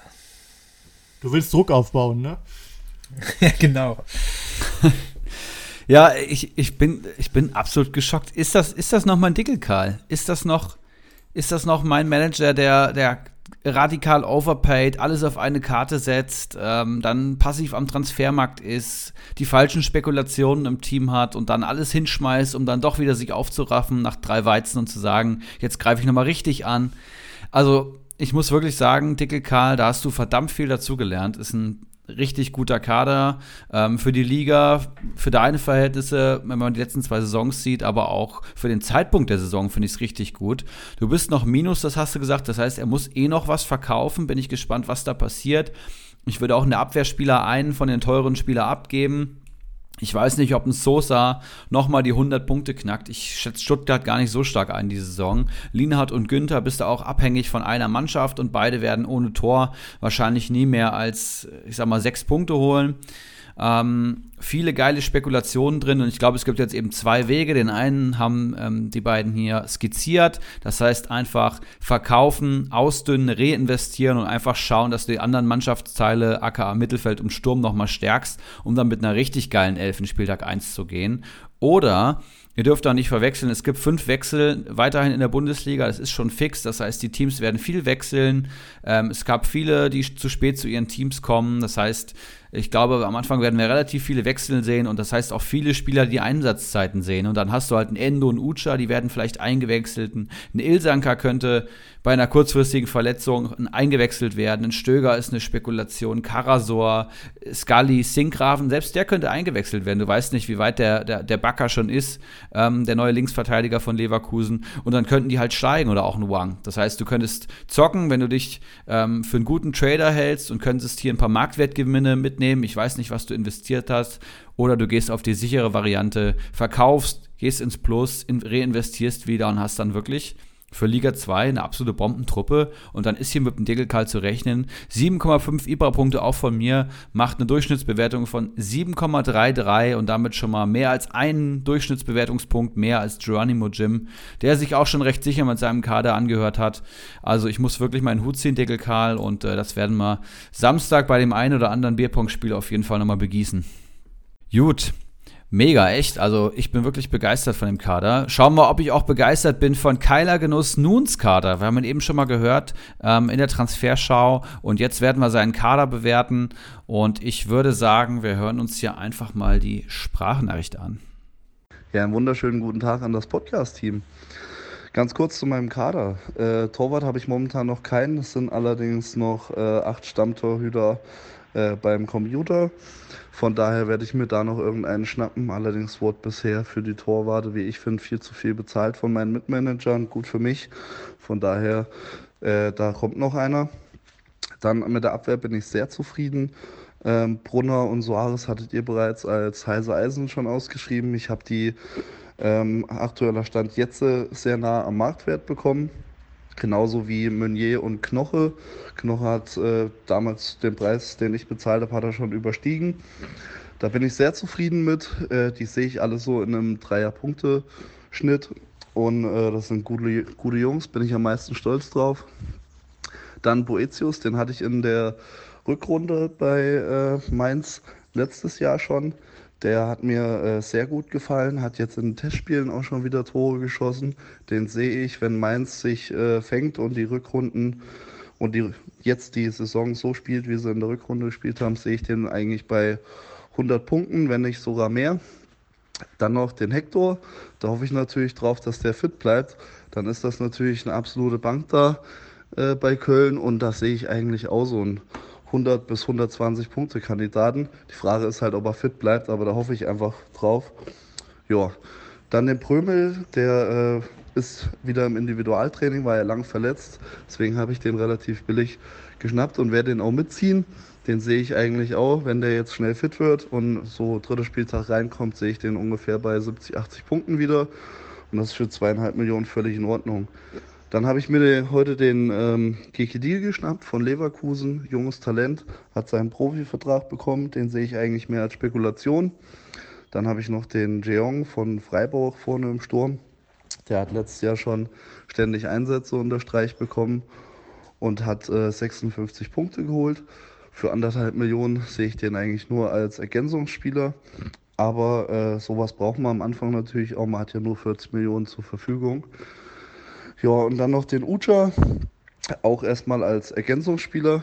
Ich habe aber dadurch, dass ich bisher sehr gut transferiert habe, habe ich noch äh, einen guten zweistelligen Betrag am Konto, wo ich natürlich den Sturm noch ausbauen werde, werde mir noch einen Stammtorhüter holen und dann sehe ich mich äh, am Anfang der Saison eigentlich mit elf Stammspielern. Und bisher gefällt mir richtig gut, was ich hier mache und ich hoffe, ihr seht das genauso. Was mich noch interessieren würde, wäre, wie ihr jetzt den Kader noch ergänzen würdet. Vielen Dank. Ja, wunderschöne Sparnachricht vom großen Keiler nun aus Liga 3, der letzte Saison ja auch lange um Aufstieg mitgespielt hat. Ähm, dazu muss man natürlich sagen, Anderson gestern verkauft, den Transfer haben wir eben schon gehört und ich gebe euch jetzt gerade noch die Einschätzung rein. Saisonziel hoffentlich Aufstieg, schreibt er mir. Das, ähm, da sehe ich ein klares, ambitioniertes Ziel, aber er traut dem Braten nicht, ähnlich wie letzte Saison. Meistertipp ist Stramboli. Ich denke, nach dem Malentransfer wird das hier fast jeder einreichen. Kostümtipp ist Dr. Bob, schöne Spitze gesetzt und Comunio Player to Watch Sko und Musiala, die beide sicher das Potenzial haben zu explodieren. Und dann hat er mir noch in, per WhatsApp geschrieben, für heute Abend zur Info, Meunier aufgrund von Corona-Erkrankung verkauft und Klostermann verpflichtet. Und äh, ja, ich würde dich bitten, Henrik, uns den Kader einmal näher zu bringen und dann auch gleich mit deiner Einschätzung um die Ecke zu kommen. Das kann ich gerne machen. Dafür, dass er mich als äh, Meistertipp genannt hat, gibt es natürlich schon mal 0,5 Punkte drauf. Und dafür, dass er Mainz Go auch noch als Player to Watch hat, nochmal einen halben Punkt. Nein, Spaß. Also äh, gut zu wissen, dass er Meunier verkauft hat. Äh, ich wusste das gar nicht. Er hat ihn, glaube ich, auch gar nicht in die Gruppe ähm, gepostet. Ist ja auch okay, er hat Corona, vielleicht dachte er, den will eh keiner haben. Ich habe ja eben schon gesagt, ich hätte ihn, glaube ich, gehalten. Ähm, bei Klostermann kann man machen. Ich kann mir auch vorstellen, dass er vielleicht am Anfang sogar noch spielt, aber da sehe ich dann schon relativ zeitnah den Shimakan vor ihn. Aber bevor ich da jetzt weiter in die Analyse gehe, lese ich erstmal vor. Also wir haben dann Klostermann, Knoche, Danilo Soares, Brunner, Prömel, Hector von Köln, Boetius, wieder Uja, Jeong von Freiburg und Gedikli von Leverkusen. Ja, dann würde ich einfach mal in die Analyse gehen. Also klar, der teure Stürmer fehlt jetzt, Anderson ist weg. Ähm, mit Klostermann hat er einen soliden Spieler bekommen, allerdings war er gefühlt immer Sofascore-mäßig hinter Halzenberg, Upamecano und Konate, wenn er gespielt hat. Äh, das sehe ich noch ein bisschen skeptisch. Ähm, einfach weil ich, wie, wie ich gerade schon gesagt habe, Shimakan sehr stark einschätze und Orban für mich daneben gesetzt ist.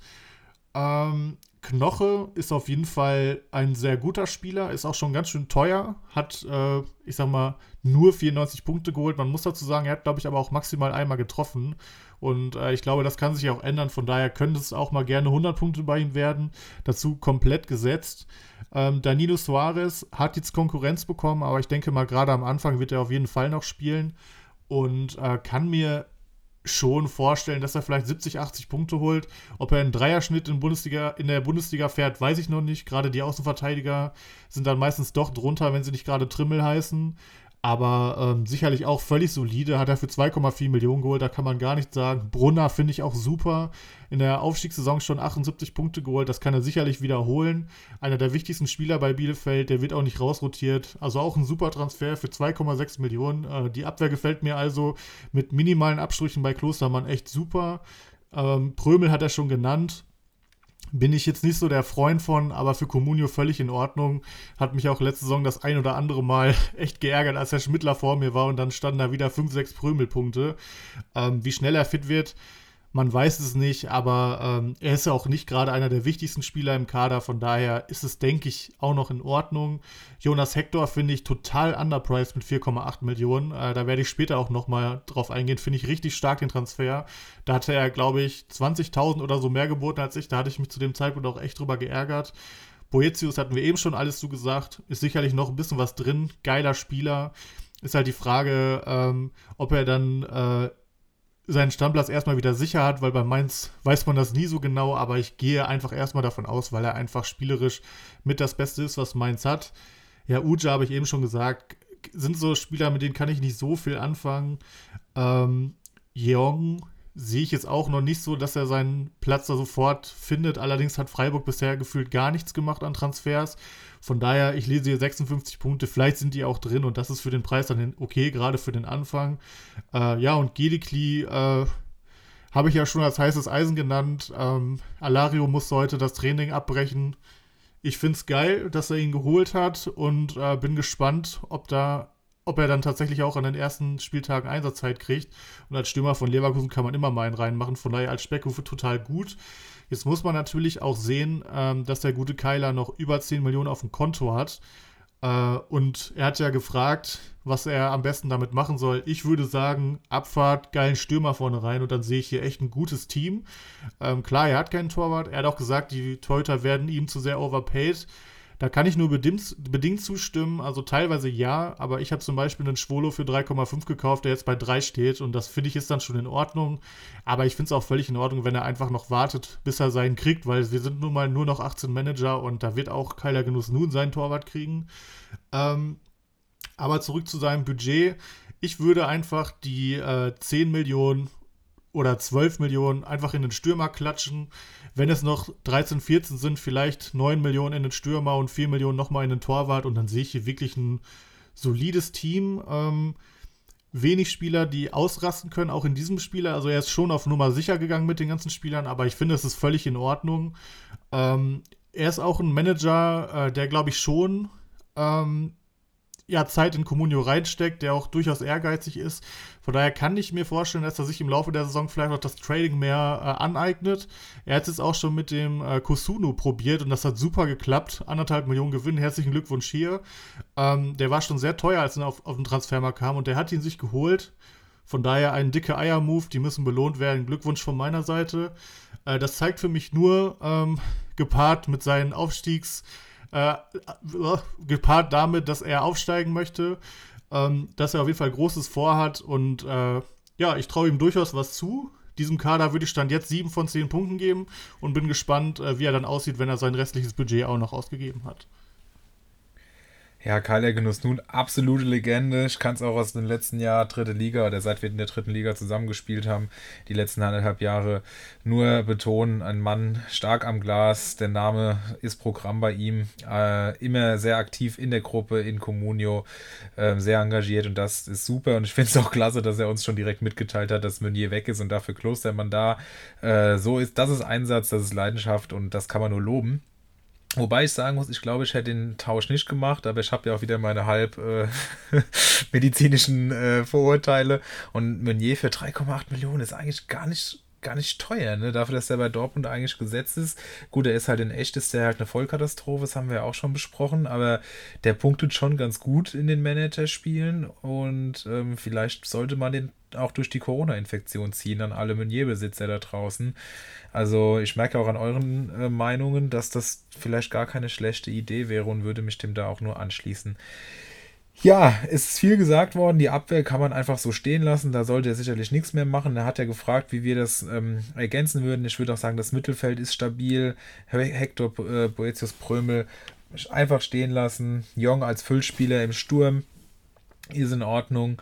Und ähm, dann halt auch einen Stürmer reinstellen. Aber ich habe jetzt mal geguckt, wenn wir jetzt von ausgehen, dass er noch so 10 bis 12 Millionen hat, da kriegst du halt eigentlich auch äh, gar nicht mehr viel, weil ich habe jetzt mal Stürmer ab 7 Millionen eingegeben. Da ist frei Bailey, was natürlich Käse ist, Kunja für 8,5 Millionen, der äh, allerdings jetzt das Olympiafinale heute erreicht hat, Kalajdzic für 10,5 und dann alles, was 12 Millionen oder mehr kostet, ist noch frei. Das sind dann Stindel schick und dann geht es in großen Schritten Richtung Reus, Knapri und so weiter und so fort. Also da muss man halt gucken, ob das Geld dafür überhaupt reicht. Das ist halt schwierig, weil eben die interessanten Spieler dann schon besetzt sind, sowas wie Bebu oder auch Coman vielleicht für 9 Millionen, wobei der ja auch noch wechseln will. Also es ist, wir kennen das im Sturm extrem schwierig, da mit großen Namen zu gehen. Da muss man ein bisschen erfinderisch werden. Und ich bin gespannt, wie er das löst. Da war Anderson natürlich eigentlich ein super Mann. Ja, so ein Stammspieler, der auch mal 10, 12, 14 Tore schießen kann, hat er bei Union gezeigt, der vorne die Bälle festmachen kann. Für den Preis war Anderson super und da ist natürlich ärgerlich, dass er sich dann, äh, ja, dass er jetzt noch nicht ganz fit ist und er ihn abgeben musste. Aber wir haben es schon besprochen, die Entscheidung war natürlich absolut richtig. Er kann ja nun mal auch nichts dafür. Und da merkt man auch, dass er sich weiterentwickelt hat und da nicht einfach denkt, er, er sitzt das er sitzt das aus. Da merkt man schon, dass er sich weiterentwickelt hat, weil normale manche sitzen das dann einfach aus und denken, ach, das wird schon irgendwie werden und ich glaube aber an den und so weiter und so fort. Und am Ende fällt der Wert und man muss ihn dann für zweieinhalb Millionen abgeben oder so. Deswegen, das war schon absolut richtig und man kann ja auch nur mit dem arbeiten, was man geliefert bekommt. So, jetzt haben wir gesagt, es ist schwierig, das entsprechend aufzufüllen. Und ich muss auch sagen, ich finde den Kader stabil, ohne Frage. Die Abwehr gefällt mir gut. Hier sind gute Preis-Leistungsspieler dabei. Ähm, Gerade Brunner, Soares wurden schon öfter erwähnt. Auch Knoche für 4,3 Millionen, 100 Punkte, alles gut. Und ähm, auch das Mittelfeld ist stabil, ist so ein bisschen ich will nicht sagen langweilig, aber man muss halt gucken, ob Boetius seinen Durchbruch jetzt schafft, wobei 94 Punkte in der letzten Saison auch schon stark sind. Also der hat da schon wirklich gute Arbeit geleistet. Jetzt ist eben die Frage, wie kriegt er das mit seinem, mit seinem Restgeld noch hin? Da bin ich sehr gespannt auf den ersten Spieltag, was da in seiner Mannschaft zu finden ist. Ich werde es mir auf jeden Fall auch mal angucken. Da das aber noch unsicher ist und da noch gar kein Torwart da ist und da auch noch ein bisschen Geld in die Hand genommen werden muss ähm, und ich siebeneinhalb Punkte bei dem starken Kader von Dickelkarl gegeben hat, würde ich hier ein bisschen weniger geben. Und zwar, tja, das ist jetzt natürlich die Frage, weil er eigentlich genau zwischen den beiden bis jetzt bewerteten Kadern steht. Aber weil er hier auch so emsig dabei ist und ich ihm dann deswegen einfach mal ein bisschen Vorschusslorbeeren verteile, gehe ich auch mit sieben Punkten mit und gehe einfach mal stark von aus, dass er im Sturm noch irgendeinen Fisch an Land zieht. Ja, ähm, das kann ich bestätigen. Er ist äh, bei meinem Bruder dran, ähm, an Max Kruse und auch an Sabitzer Bagger darum, nach dem Bayern-Gerücht. Also er ist tatsächlich auch auf der Suche nach einer Big Gun, glaube ich. Und ich finde, ähm, wir haben halt einfach richtig geile, solide Kicker hier drin. Also ich finde, Brunner ist eins der Preis-Leistungsschnäppchen der Saison. Soares kann es werden. Meunier finde ich richtig Schrott, muss ich sagen. Also den habe ich in der Rückrunde gesehen. Ein Spieler, der, der vier Jahre bei PSG war und ähm, bei der EM dann so gute Leistungen gezeigt hat, wie man so viele technische Spiel ähm, Fehler drin haben kann. Das ist mir ein absolutes Rätsel. Ich finde, der passt auch gar nicht zu Dortmund äh, von seinem Spiel, Spiel, Spielstil her. Aber ähm, bin gespannt. Prömel, Boetius, Hector stabil und der Sturm ist natürlich auch gar nichts. Und da müssen eben die Verstärkungen her. Torhüter würde ich ja auch noch sehen. Ich finde den Kader jetzt nicht, nicht ansatzweise so stark wie Dickelkarls Kader. Der ist eben schon viel runder mit, mit Keeper und äh, der muss einfach nur noch abgeben. Kyler Genuss nun hat ja jetzt noch ein bisschen Zeit, was Passendes zu finden. Ich finde ihn aber auch irgendwie schon besser als Geronimo Jims Kader, der ja so völlig irgendwo random ist, wie ich finde. Ähm, wo so gar kein Konzept zu erkennen ist, außer dass er ein Demir-Bein in der Mitte spielt. Deswegen gebe ich eine 6,5 und mache die Durchschnittsbewertung 6,83 draus. Krumme Zahl, aber ist halt so. Das heißt, Dickelkarl, bester Kader dann Keiler Genuss nun und mit einer Durchschnittsbewertung von 6. Ich glaube auch eine der schlechtesten Durchschnittsbewertungen bisher Geronimo Jim. Und damit wären wir tatsächlich auch durch. Ich glaube, alle drei Manager werden am Samstag zugange sein. Da kann ich mir noch mal was anhören für die Bewertung und Strami, du wahrscheinlich auch. Ähm, Habe aber auch Bock auf die Diskussion und würde sagen, wir kommen zu einer der beliebtesten Kategorien seit den Ursprüngen dieses Podcasts, den heißen Eisen.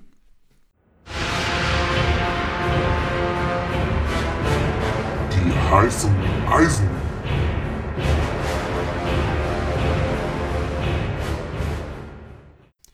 Ich fange dann direkt mal mit einem Spieler an, den wir gerade erst besprochen haben. Deswegen sagte ich auch äh, nachher mehr dazu. Und das ist Jonas Hector. Ähm, ich habe mich gewundert, als ich gesehen habe, dass er bei 4,8 Millionen steht. Ähm, wenn ich zum Beispiel einen Andrich bei 5,8 sehe, äh, der das, was er in der letzten Saison gemacht hat, erstmal nochmal wiederholen muss, äh, finde ich einfach momentan einen fitten Hector damit viel zu niedrig bewertet. Ähm, er hatte einen 3,7er PPS und solche Spieler stehen als Mittelfeldspieler normalerweise nicht bei 4,8. Zudem äh, ist wenig Risiko dabei, es sei denn, er verletzt sich, aber da steckt man sich nicht drin, da steckt man dann nicht drin. Ähm, ich denke, ähm, dass er die 100 Punkte auf jeden Fall angreifen kann. Es kommt natürlich ein bisschen darauf an, wie fit er ist. Aber er ist gerade fit und da ist er, finde ich, mit 4,8 Millionen einfach gut bewertet, weil du einfach eine Bank hast. Du weißt, wenn er spielt, dann liefert er auch ab. Mal sind es zwei Punkte, mal sind es sechs, mal sind es fünf, aber am Ende wird es auf jeden Fall zufriedenstellend sein. Und ähm, bei dem hohen Marktwert, vielleicht fällt er auch noch ein bisschen, finde ich Hector aktuell super interessant. Man muss hier natürlich aufpassen, wenn man sich nur mal seine Daten aus der Hinrunde letztes Jahr anschaut. Da hat er dreimal Minuspunkte geholt, einmal vier, einmal drei, einmal zwei und zweimal eins. Also das äh, könnte dann unterm Strich so ein knapp über null sein. Allerdings natürlich die Rückrunde war super. Da war Köln auch dann besser, gerade hinten raus. Wir erinnern uns daran. Da hat aber Hector halt teilweise auch im Sturm gespielt. Da muss man natürlich einfach mal abwarten, weil knapp 5 Millionen sind schon so Ende der Fahnenstange, wie ich finde. Ähm, Gerade wenn man es dann mal vergleicht, wie äh, teilweise kritisch ja auch Serda dann für 6 Millionen schon gesehen wurde, dann würde ich doch lieber 6 Millionen für Serda bezahlen als 5 für Hector. Aber wenn er die Form der Rückrunde oder Ende der Rückrunde, Ende der letzten Saison bestätigt, dann würde ich definitiv äh, dir zustimmen. Aber das muss er natürlich erstmal zeigen. Ja, dass der Serda hier schon wieder äh, so hochgehangen wird und über den Hector gestellt wird, finde ich absolut frech. Ähm, Hector, einer der konstantesten Spieler und für mich auch der ähm, Köln-Spieler überhaupt, muss man sagen. Mittlerweile offensiver eingesetzt, die Konstanz in Person und wenn er fit ist, spielt auch Köln gut. Und äh, Serda muss das erstmal leisten. Der hatte eine gute Saison. In, Hector hat schon fünf oder so. Also ich finde Hector auf jeden Fall ein geiles, heißes Eisen. Also ich muss dir da direkt mal widersprechen, weil wenn man auf die Zahlen schaut, sieht man, dass er 2015 mal 114 geholt hat, 2017 104 und 2020 103. Das sind natürlich alles ordentliche Zahlen, aber das sind jetzt auch nicht so die, die Zahlen, dass man sieht, er ist äh, ein Megatyp, der auch die richtigen Ausreißer nach oben hat. Also nur weil er gegen Italien damals den entscheidenden Elfmeter verwandelt hat, sollte man vielleicht äh, trotzdem noch realistisch bleiben. Aber du hast natürlich recht, dass er für das Kölner Spiel unfassbar wichtig ist. Nur man muss halt auch immer gucken, ob das sich auch in den Punkten in den entsprechenden Managerspielen widerspiegelt. Dieses, dieses dieses Serda-Gehype, also Felix, da muss ich dir auch eine Wette, Wette festnageln. Ich würde mal sagen, wer von beiden am Saisonende mehr Punkte hat, ähm, können wir, glaube ich, wetten, wenn du down wärst. Bin ich direkt dabei. Ähm, der Verlierer zahlt eine wunderschöne Kiste Keilerbier, die wir dann genüsslich äh, zusammen konsumieren können bei einem Anlass. Wir werden uns ja bestimmt mal live sehen. Ähm, das müssen wir gleich fix machen. Also ich bin 100% davon überzeugt, dass ein Hector mehr Punkte holt als ein Serda. Ich bin 100%, davon, 100 davon überzeugt, dass das Gegenteil der Fall sein wird. Daher nehme ich diese Wette gerne an und das Event äh, oder den Anlass, den werden wir dann definitiv auch schaffen. Das ist ja ganz klar.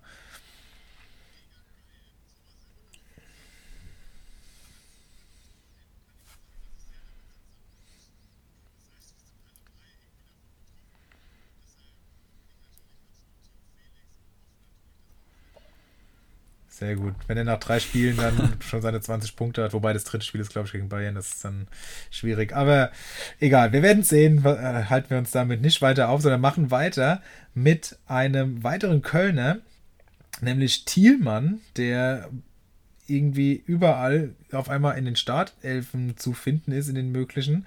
Und ähm, ja, das vor allem daran liegt, dass er wohl enorm stark im, im Gegenpressing und so weiter ist und Baumgart da drauf zu stehen scheint. Und deswegen scheint Thielmann auch gesetzt. Wir haben es gerade eben schon äh, lang und breit besprochen, dass Anderson scheinbar noch nicht ganz fit ist. Ähm, der einzige dann, der vorne noch da eine Konkurrenz darstellt, scheint Modest zu sein.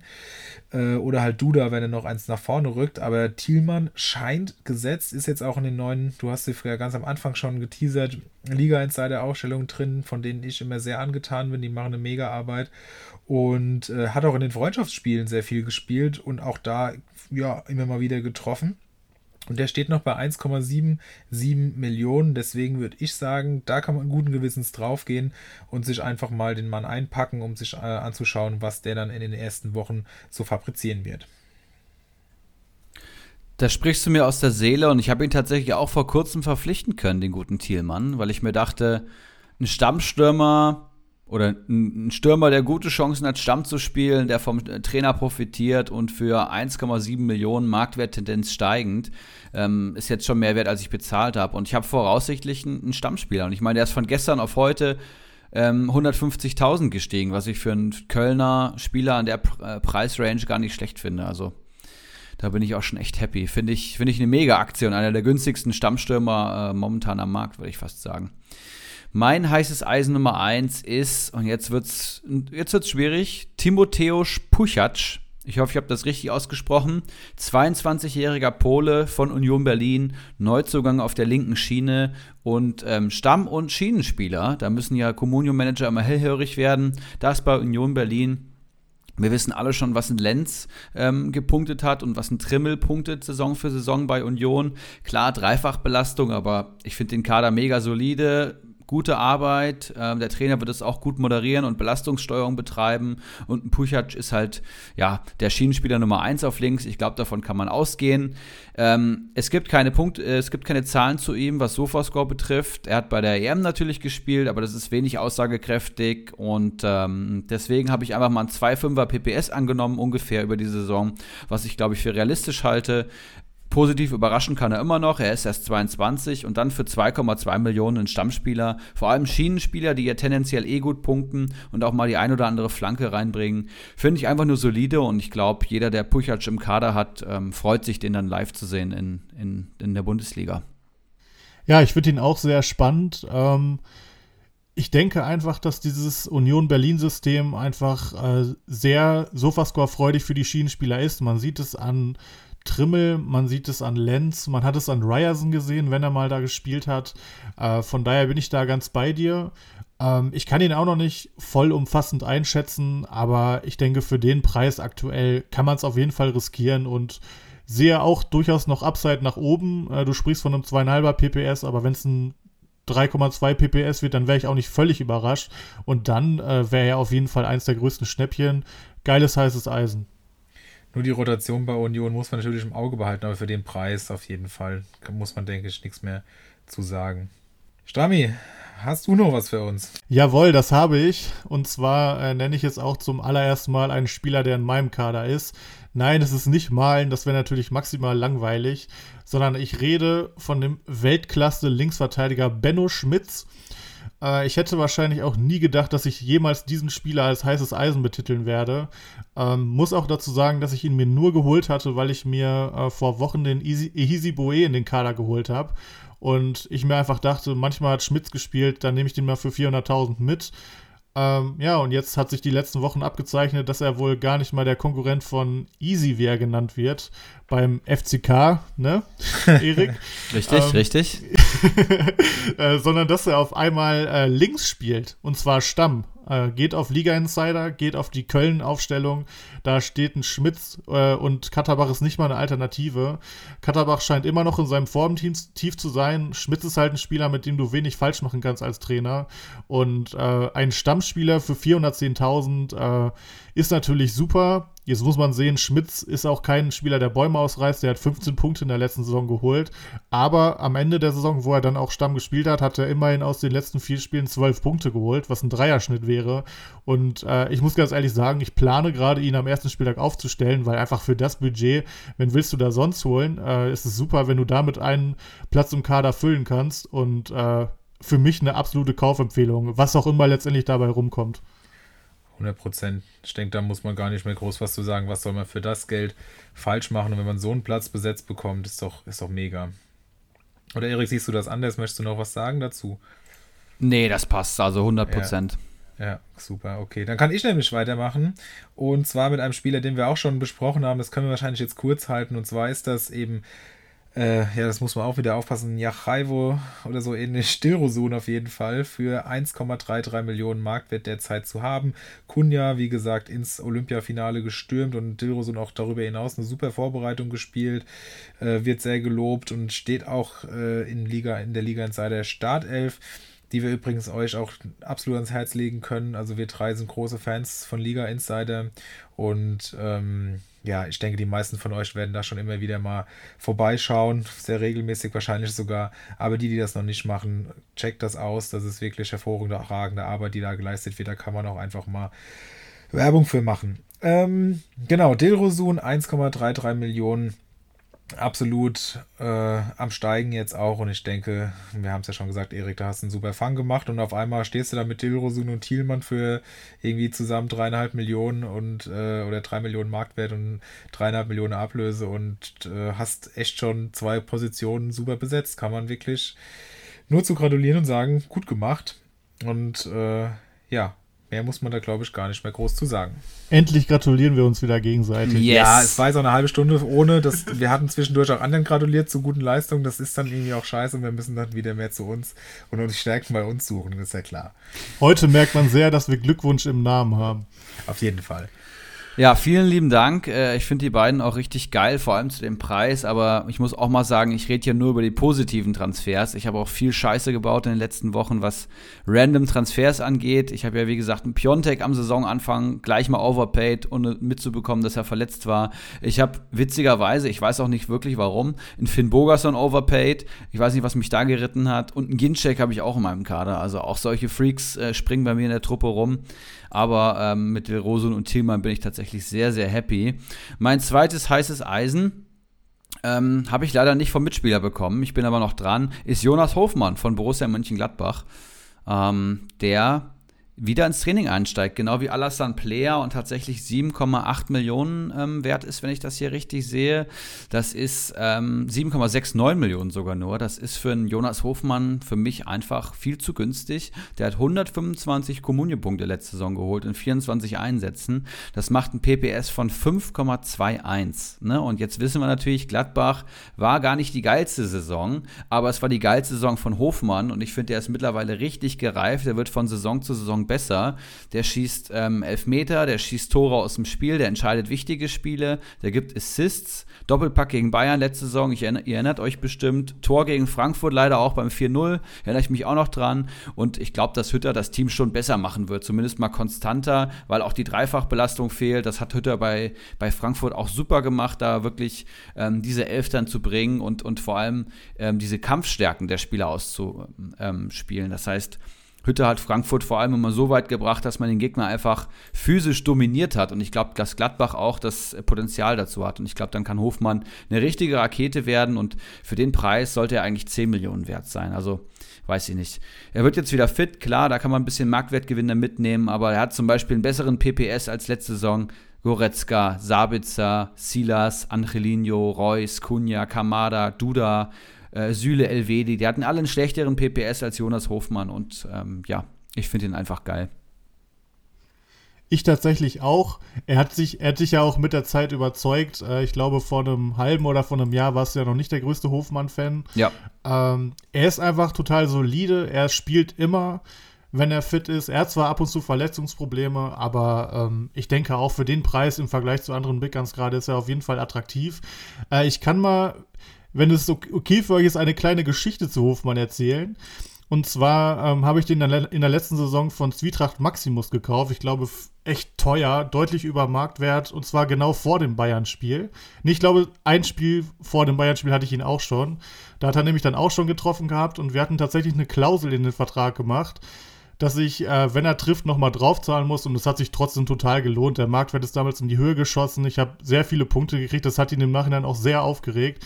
Und äh, ich werde dieses Spiel ähm, Gladbach gegen Bayern auch nie vergessen, äh, da ich ja in Paderborn lebe und äh, ein Kumpel aus Neunherse, das ist das Dorf, in dem ich groß geworden bin, was in der Nähe von Paderborn ist, äh, gefragt hat an dem Abend, es war glaube ich ein Freitagabend, ob ich vorbeikommen will, ähm, habe ich mich in den Zug gesetzt, obwohl ein äh, riesiger Schneesturm war. Und er hat mich dann vom äh, nahegelegenen Bahnhof abholen wollen.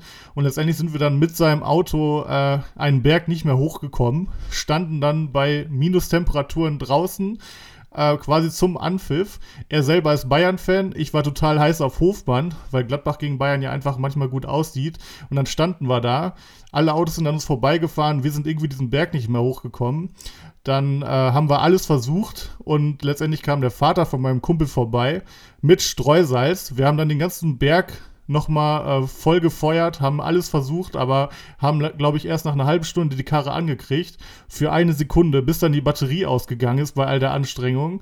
Wir mussten also noch auf ein Auto warten, bis es überbrückt wurde, waren dann gefühlt anderthalb Stunden später erst zu Hause und äh, ich habe quasi alles verpasst. Mich natürlich trotzdem gefreut, mein Kumpel hat sich trotzdem geärgert, aber das ist natürlich ein Erlebnis, weswegen man so ein Spiel niemals vergessen wird. Das sind die Anekdoten aus dem Leben eines Stramboli. Das hört man doch gerne. Und das sind echt so Sachen, die man dann mit solchen Spielern in Verbindung bringt. Und ich persönlich kann dem auch nur zustimmen was ihr sportlich zumindest über Hofmann schon gesagt habt. Und äh, habt da auch ähm, einen speziellen Fokus drauf, weil über Comunio habe ich ihn nicht bekommen, bei Kickbase aber schon. Und da ist auch einer meiner großen Stützen im Kader. Wir haben da unser Budget drastisch reduziert, sodass man da so Leute aus der Klasse unter Lewandowski und Co. Ähm, verpflichten muss. Und da baue ich doch große oder setze ich doch große Stücke auf den und hoffe, dass er auch schnell fit wird und am ersten Spieltag mit dabei ist, dass da eben nicht solche Leute wie die, die gleich kommen, glaube ich, wenn ich das richtig im Kopf habe, äh, hier noch. Ja, noch Einzug länger finden in die Startelf von Gladbach. Ich hätte noch Tuta für 1,6 Millionen, also meine drei Jungs heute alle unter 2 Millionen. Das sind wirklich die Schnäppchen vom Wühltisch, kann ich euch sagen. Ähm, Frankfurt scheint auf einmal auf Dreierkette umzustellen. Und entsprechend, oder das heißt auf einmal, also jetzt in der Vorbereitung hat sich rauskristallisiert, im letzten Testspiel dann auch und deswegen wird Tuta da wieder sehr interessant.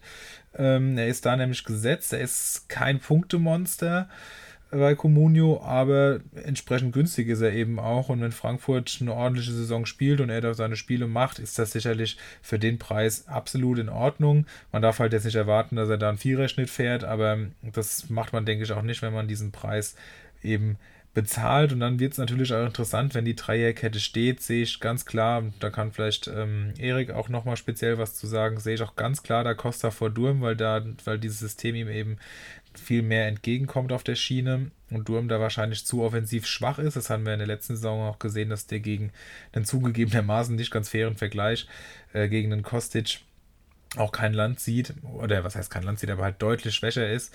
Und deswegen fände ich da Costa dann eine mega spannende Aktie und würde da auch nochmal so eine kleine Kaufempfehlung aussprechen. Aber vielleicht kannst du das auch nochmal ein bisschen, beide Personalien nochmal ein bisschen mehr einordnen, Erik.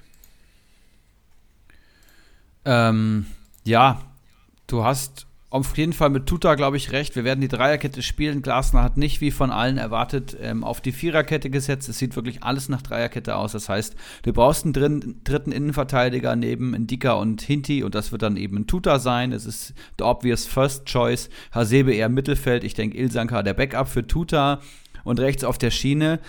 Sieht alles nach Da Costa aus, aber auch hier muss ich weiterhin sagen, es haben beide im letzten finalen Testspiel 45 Minuten bekommen. Da Costa die erste Hälfte, deswegen dachten alle Startelf, aber ein Durm hat die gleiche Zeit gespielt. Und ein Durm ist halt die defensivere Alternative. Ja? Ein Durm macht nach offen, äh, in die Offensive halt fast gar nichts und hält seine Seite dicht. Was ja gegen Borussia Dortmund am ersten Spieltag gar nicht so unwahrscheinlich oder so ungefragt sein könnte, wenn du einen Kostic auf der anderen Seite hast. Das heißt, wir hatten bei Frankfurt ja schon immer so diese Asymmetrie drinne, dass du halt rechts eher ein bisschen defensiver läufst, weil du den Tutor auch stärken willst, weil er nicht so stabil ist wie Hinti und ein Dicker. Und links hast du als Kostic, als Powerhouse. Ähm, ich sehe auch die Tendenz da, da Costa, aber ich glaube nicht, dass hier Durm gänzlich abgeschrieben ist, vor allem ähm, gegen Dortmund am ersten Spieltag. Was mich mal interessieren würde, ähm, der Tutor geht ja bei Ecken mit nach vorne, weil wieder so, wie gefährlich der nach Ecken ist, das hätte ich jetzt so gar nicht auf dem Schirm, weil das wäre ja vielleicht auch noch ein Punkt, was seinen PPS auf jeden Fall nach oben äh, bringen könnte. Das kann also, ich dir so ad hoc leider nicht sagen. Ja. Ich hatte den letzte Saison bei Kickbase und da ist er schon immer mit nach vorne, aber er hat halt ungefähr null Gefahr ausgestrahlt. Also ich habe da auch mal bei jeder Ecke geguckt, äh, ob da mal was auf ihn kommt, aber da hat natürlich, neben natürlich haben letzte Saison Silver und äh, Hinteregger mehr Raum eingenommen da vorne. Also da war, kam nicht viel Gefährliches bei rum. Ja, okay, das kann sich ja ändern. Das ist noch ein junger Spieler. Ähm, wie du richtig gesagt hast, Felix, bisher war das Sofascore-mäßig echt noch nicht so dolle. Ähm, aber er ist halt auch einfach total günstig für einen Stammverteidiger. Äh, und ich finde ihn durchaus interessant. Und bin gespannt, was letztendlich bei rumkommt. Seinen Platz sollte er erstmal haben. Wir werden sehen. Ja, dann äh, mache ich mal direkt weiter mit meinem letzten heißen Eisen. Und äh, der spielt bei Gräuter Fürth. Das ist Max Christiansen. Äh, Mittelfeldspieler, kam im Sommer von Waldhof Mannheim, 24 Jahre alt, kostet aktuell 570.000 bei Comunio. Ähm, der feine Herr kann Achter spielen, Sechser, kann auch in der Innenverteidigung aushelfen, hat eine gute Vorbereitung gespielt, weswegen äh, viele ihn auch in der Startelf sehen für den ersten Spieltag. Liga Insider sieht es ein bisschen anders. Die sehen auf jeden Fall den Seufert gesetzt, aber äh, ich halte Seufert jetzt auch für keinen Überspieler. Ähm, bin zu wenig drin bei Kräuter Fürth, um zu sagen, äh, Christiansen startet auf jeden Fall und Seufert nicht. Aber ich denke einfach, äh, das ist ein Spieler, der noch Upside hat. Ich weiß nicht, ob ihr ihn auf dem Schirm habt, aber der galt sogar mal als großes Talent. Vor fünf Jahren äh, bei Ingolstadt mit 19 hat er gekickt, war bei Transfermarkt.de zu dem Zeitpunkt sogar zweieinhalb Millionen wert. Ähm, ja, letztendlich hatte er einen kleinen Knick in der Karriere, hat aber bei Waldhof Mannheim wohl sehr, sehr gut gespielt. Ähm, und scheint seine Chance nutzen zu wollen und ich sehe auf jeden Fall Spielzeit für den guten Herrn bei fünf Auswechslungen und dem Mittelfeld bei äh, Kräuter führt. Die Achterposition ist eine Position, äh, wo durchaus auch mal gewechselt wird. Von daher ist er, glaube ich, bei einem Marktwert von 570.000 das in Anführungszeichen Risiko momentan auf jeden Fall wert. Ja, sehr interessante Personalie. Ich habe noch einen für euch, da können sich sicherlich die Meinungen teilen, aber ich bin eigentlich sehr von meiner Meinung in meiner Meinung fundiert, würde ich sagen. Und es geht um Niklas Süle. Ähm, 5,2 Millionen wert, 79 Punkte in 18 Partien, macht schon mal ein PPS von 4,39. Das heißt, vom PPS her ähm, der beste Bayern-Verteidiger. Ich glaube noch vor Alaba. Das heißt, wenn der Süle spielt, dann rumst auch richtig auf dem Punktekonto. Ähm, wenn der die Saison durchgespielt hätte, hätte der Mann ja fast 150 Punkte geholt, würde ich sagen. PPM entsprechend hoch bei 0,84 und es ist eben ja die aktuelle Situation, dass ein Upamecano gesetzt ist bei Bayern, Pavard wird gesetzt sein auf rechts und dann hast du daneben eben die Möglichkeit Süle oder Nianzu. Nianzu, ähm, zwei Muskelverletzungen, eine rote Karte, hat wenig gespielt, wurde aber gefühlt schon der Ballon d'Or erreicht, äh, überreicht in den Liga-Insider-Kommentaren. Also was der Junge gehypt ist, der ist so jung, klar talentiert, aber ich sehe halt Niklas Süle, ich sehe die Nagelsmann-Vergangenheit, ich sehe das Paket, was er mitbringt, aus vor allem Spieleröffnung. Der hat eine geile Spieleröffnung für lange Bälle, für kurze Bälle. Der hat eine brutale Physis. Der ist halt einfach dieser Pommes-Nutella-Sühle. Das muss er langsam mal in den Griff bekommen. Aber für mich aktuell klar der bessere Verteidiger. Und ich sehe ihn auch vor Nian Su. Und wenn er dann spielt am ersten Spieltag, dann wird der Hype ausbrechen. Er wird äh, massiv steigen und er wird sogar Punkte einbringen. Also ich glaube, das könnte ein Gamble sein, der sich lohnt. Ich sehe auch die Downside, wenn es nicht ausgeht, weil alle gerade auf Nian Su setzen. Vielleicht außer Nagelsmann, muss man schauen. Dann könnte er ihn verkaufen, aber ich ähm, bin fast überzeugt, dass er kickt und es wird jetzt interessant sein, was dann kommenden ähm, Samstag auch im Pokal passiert. Das ist ja auch immer ausschlaggebend für die Startelf. Auf jeden Fall ist er auch seit gestern wieder im Teamtraining dabei. Das heißt, er hatte ein bisschen Rückenprobleme auch und ähm, er ist wieder am Start und ähm, ja, wird, wird durchstarten. Was meint ihr? Ja, gerade beim Bayern-Spiel ist es natürlich so, dass das Pokalspiel ausfällt, ähm, weil die, die Bremer haben so viele Corona-Fälle und deswegen können die nicht spielen. Also hier kriegen wir keine Hinweise mehr. Das macht es halt nochmal spannender. Aber man kann ja Freitagabend auch die Ein äh, Aufstellung einsehen und dann entsprechend vielleicht nochmal umstellen, falls man noch einen Ersatzmann hat und Süle nicht spielt. Aber ich bin, muss gar, also ich will eigentlich auch gar nichts dazu sagen, weil ich sehe das ganz genauso wie du. Wenn er spielt, ist es mega und er punktet auch super, das ist unbestritten. Er muss halt nur spielen. Und man muss halt auch sehen, wenn dann Hernandez zurückkehrt. Also wenn er jetzt nicht spielt, dann vielleicht so schnell gar nicht. Wenn er jetzt spielt, dann vielleicht aber auch sehr viel. Das muss man einfach sehen und deswegen teile ich da deine Argumentation zu 100 Prozent. Also da muss ich sagen, sehe ich das Ganze ein bisschen kritischer. Ähm, er hat die letzten Wochen immer wieder Verletzungen gehabt, musste das Training abbrechen, äh, war dann wieder im Teamtraining, dann hatte er wieder Rückenprobleme. Zudem äh, hat Nagelsmann selber gesagt, dass Süle zwar alles mitbringt, er aber auch was tun muss. Das Ganze ist zwei Wochen her. Wir alle kennen Nagelsmann. Äh, wenn er sagt, irgendjemand ist langsam wieder fit, dann äh, kommt er nicht in zwei Wochen zurück, sondern in neun. Nagelsmann stellt einen Spieler nur auf, wenn er hundertprozentig fit ist. Da sehe ich Süle aktuell überhaupt nicht. Äh, die ganze Zeit haben jetzt Upamecano und Nianzu zusammen gespielt. Und auch wenn die ähm, Bayern-Ergebnisse in den Testspielen nicht so toll waren, war, lag es sicherlich nicht an den beiden. Nianzu hat zudem auch ein schönes Kopfballtor machen können. Ähm, zudem steht Nagelsmann einfach auf diese jungen Franzosen. Das ist einfach nichts Neues. Also, das soll sich jetzt nicht blöd anhören, aber er mag es einfach, die aufzustellen. Und ähm, ja, ich sehe einfach Süle aktuell nicht in der Startelf. Zudem kommt halt, wie gesagt, ein Hernandez auch noch zurück, der auch seine Ansprüche haben wird. Und ich könnte mir vorstellen, dass die ersten Spiele Nian Su macht, weil Süle einfach noch nicht hundertprozentig fit ist. Und dann kommt halt auch noch ein Hernandez zurück. Und entweder hat Nian Su es so gut gemacht, dass er weiter in der Startelf bleibt, oder ein Hernandez rutscht rein. Aber dass ein Süle nochmal der Alte wird, glaube ich einfach nicht. Einfach, weil er auch gefühlt das letzte Mal vor drei Jahren richtig fit war. Also ich würde Süle tatsächlich nicht kaufen.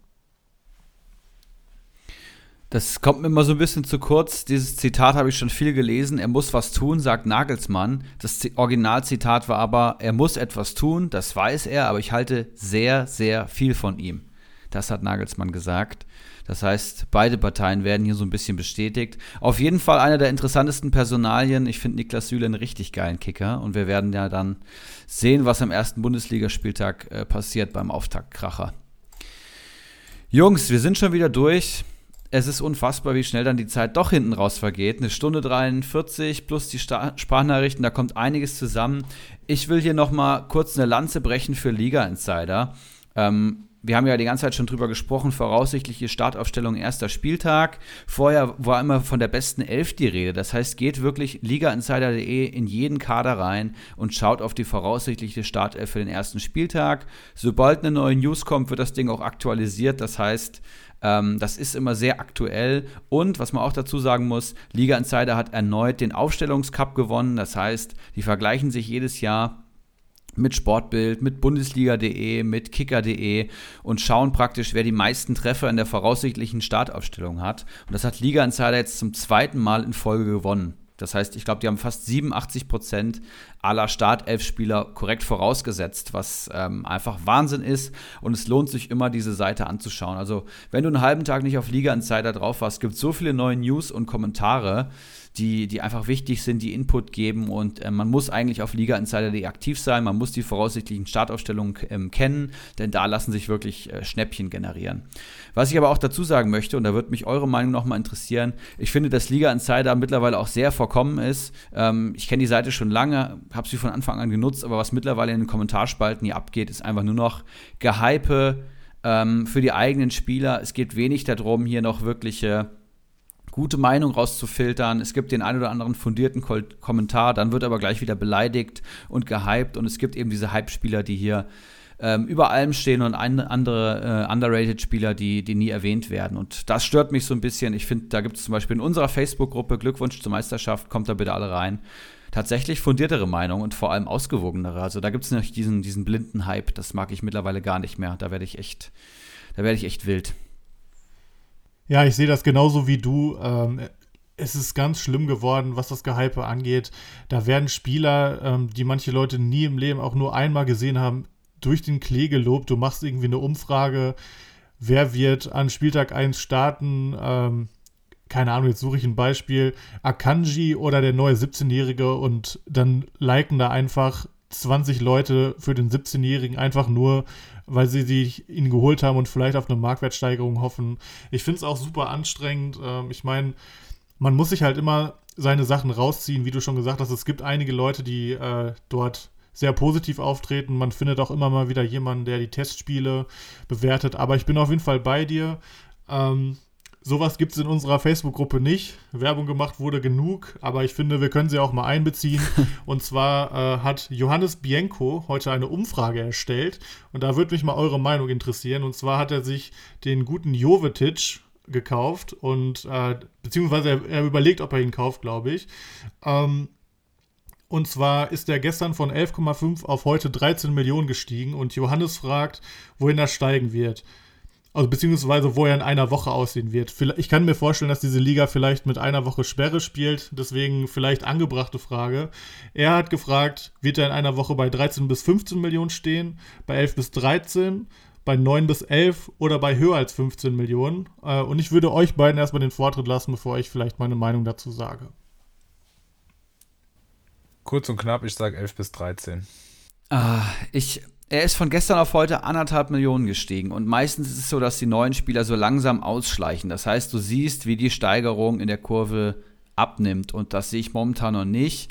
Deswegen würde ich fast sogar sagen, über 15. Ich kann mir vorstellen, dass er noch ordentlich steigt. Der hat auch einfach einen Namen und äh, das hilft auch immer bei Comunio. Man muss halt sehen, dass der Ligastart auch näher rückt, man, wie sich das dann auf, die, auf das Kaufverhalten auswirkt. Aber ähm, deswegen mal schauen. Was sagst du? Also ich bin auf jeden Fall auch bei Erik. Ähm, ich glaube auch, dass er über 15 geht. Das einzige Problem, was ich sehe, ist halt, dass er schreibt in einer Woche. Also wenn er eine Woche Transfersperre hat, ähm, weiß ich nicht, ob er in einer Woche noch bei 15 steht. Ich könnte mir vorstellen, dass er noch zwei Tage braucht, dann die 15 hat, vielleicht sogar auf 16, 17 geht, es dann aber auch irgendwann rasant runtergeht.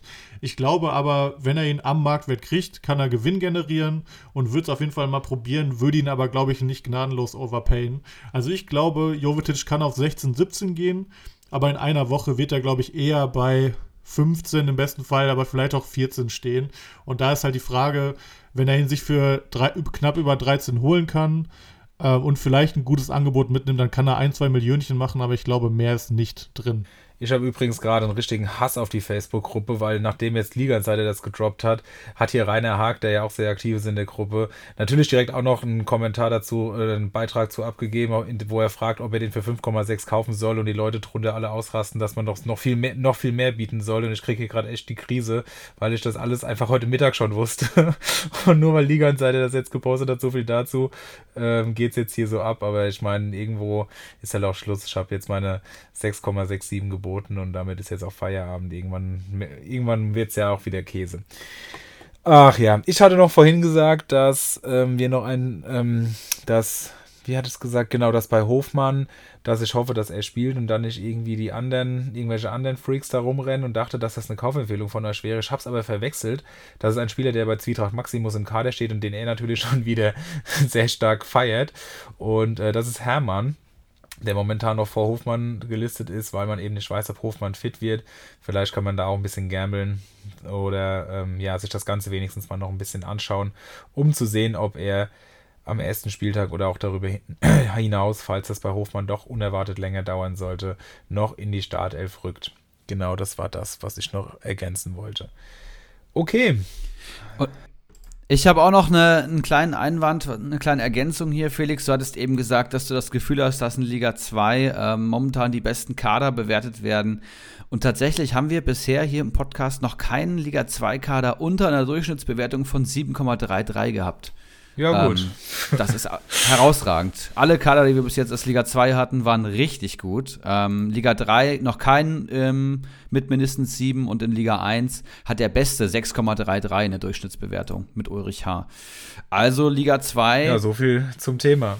Ja, momentan äh, das Maß aller Dinge, was zumindest die Saisonvorbereitung und die Kader anbetrifft, ähm, die wir bis jetzt bewertet hatten. Ja, sehr cool, dass du da nochmal drauf eingegangen bist. Das ist doch wirklich sehr interessant. Mal schauen, wie das weitergeht in den nächsten Wochen. Genau. Und ich habe vielleicht noch einen Einwand. Ich hab, wir haben heute viele Kommentare Richtung Feier am Wochenende gehabt. Das ist natürlich die unsere offizielle, endlich mal wieder stattfindende Communio-Feier, die wir mit unseren drei Ligen einmal im Jahr machen. Und die wird auf der Kirmes in Hattenbach stattfinden. Ich bin schon sehr gespannt. Wir werden Corona-konform einen eigenen Bereich ähm, abgesperrt haben, werden alle ähm, geimpft oder getestet sein und werden vermutlich sogar über 20, 25, vielleicht sogar an die 30 Manager sein, die da zusammenkommen. Natürlich alles mit Abstand, werden eine Sitzung machen und dann irgendwann aufs Open-Air-Gelände der Kirmes rübergehen. Ich bin schon sehr, sehr hyped. Ich werde viele ähm, gute Freunde seit langem mal wiedersehen. Dich ja auch, Henrik. Wir haben uns erst einmal gesehen, aber auch äh, einen Kollegen wie Ulrich H., den ich hoffentlich im Silver-Trikot äh, sehe. Auf den freue ich mich ähm, sehr. Natürlich Geronimo Krugbräu, Laser-Meeting wird da sein. Mein Bruderherz wird da sein. Keggy reist an. Große Legenden wie Bakadi Diakite. Also es wird wieder ähm, für alles gesorgt sein und ich, Henrik und ich können ja nächste Woche gerne mal ein paar Einblicke geben, wenn es da Interesse gibt. Mit Sicherheit, auf jeden Fall. Ja, und schade, dass du nicht da bist, Felix. Ja, wie gesagt, da beschneiden sich die zwei Feste von äh, Communio und Kickbase und äh, da ich das bei Kickbase angeleiert habe, kann ich jetzt nicht sagen, ich komme doch nicht. Das äh, ja, war das eine Datum, das irgendwie nicht ging. Naja, gut. Aber ich habe ja schon geschrieben, ich hoffe einfach, dass es beim nächsten Mal klappt und vielleicht findet ja im Winter auch wieder eine Wanderung statt oder so, die ihr ja schon öfter gemacht habt und dann gucke ich, dass ich es da zustande bekomme. Alles klar, Jungs ich würde sagen, dann haben wir es für heute, oder? Jawohl, jo. dann hören wir uns nächste Woche in mehr oder weniger alter Frische wieder. Bin sehr gespannt, was ihr zu berichten habt. Freue mich schon drauf und bin von meiner Seite für diese Woche raus. Macht's gut, ciao. Ciao. Ciao. Lions roaring in the morning sun, searching for a longer day. People feeling like the just come. We must never stop the way. Birds chirping and I hear my name, grasping into life. Life is happy, but it's so insane. We must merely make a start. Savannah.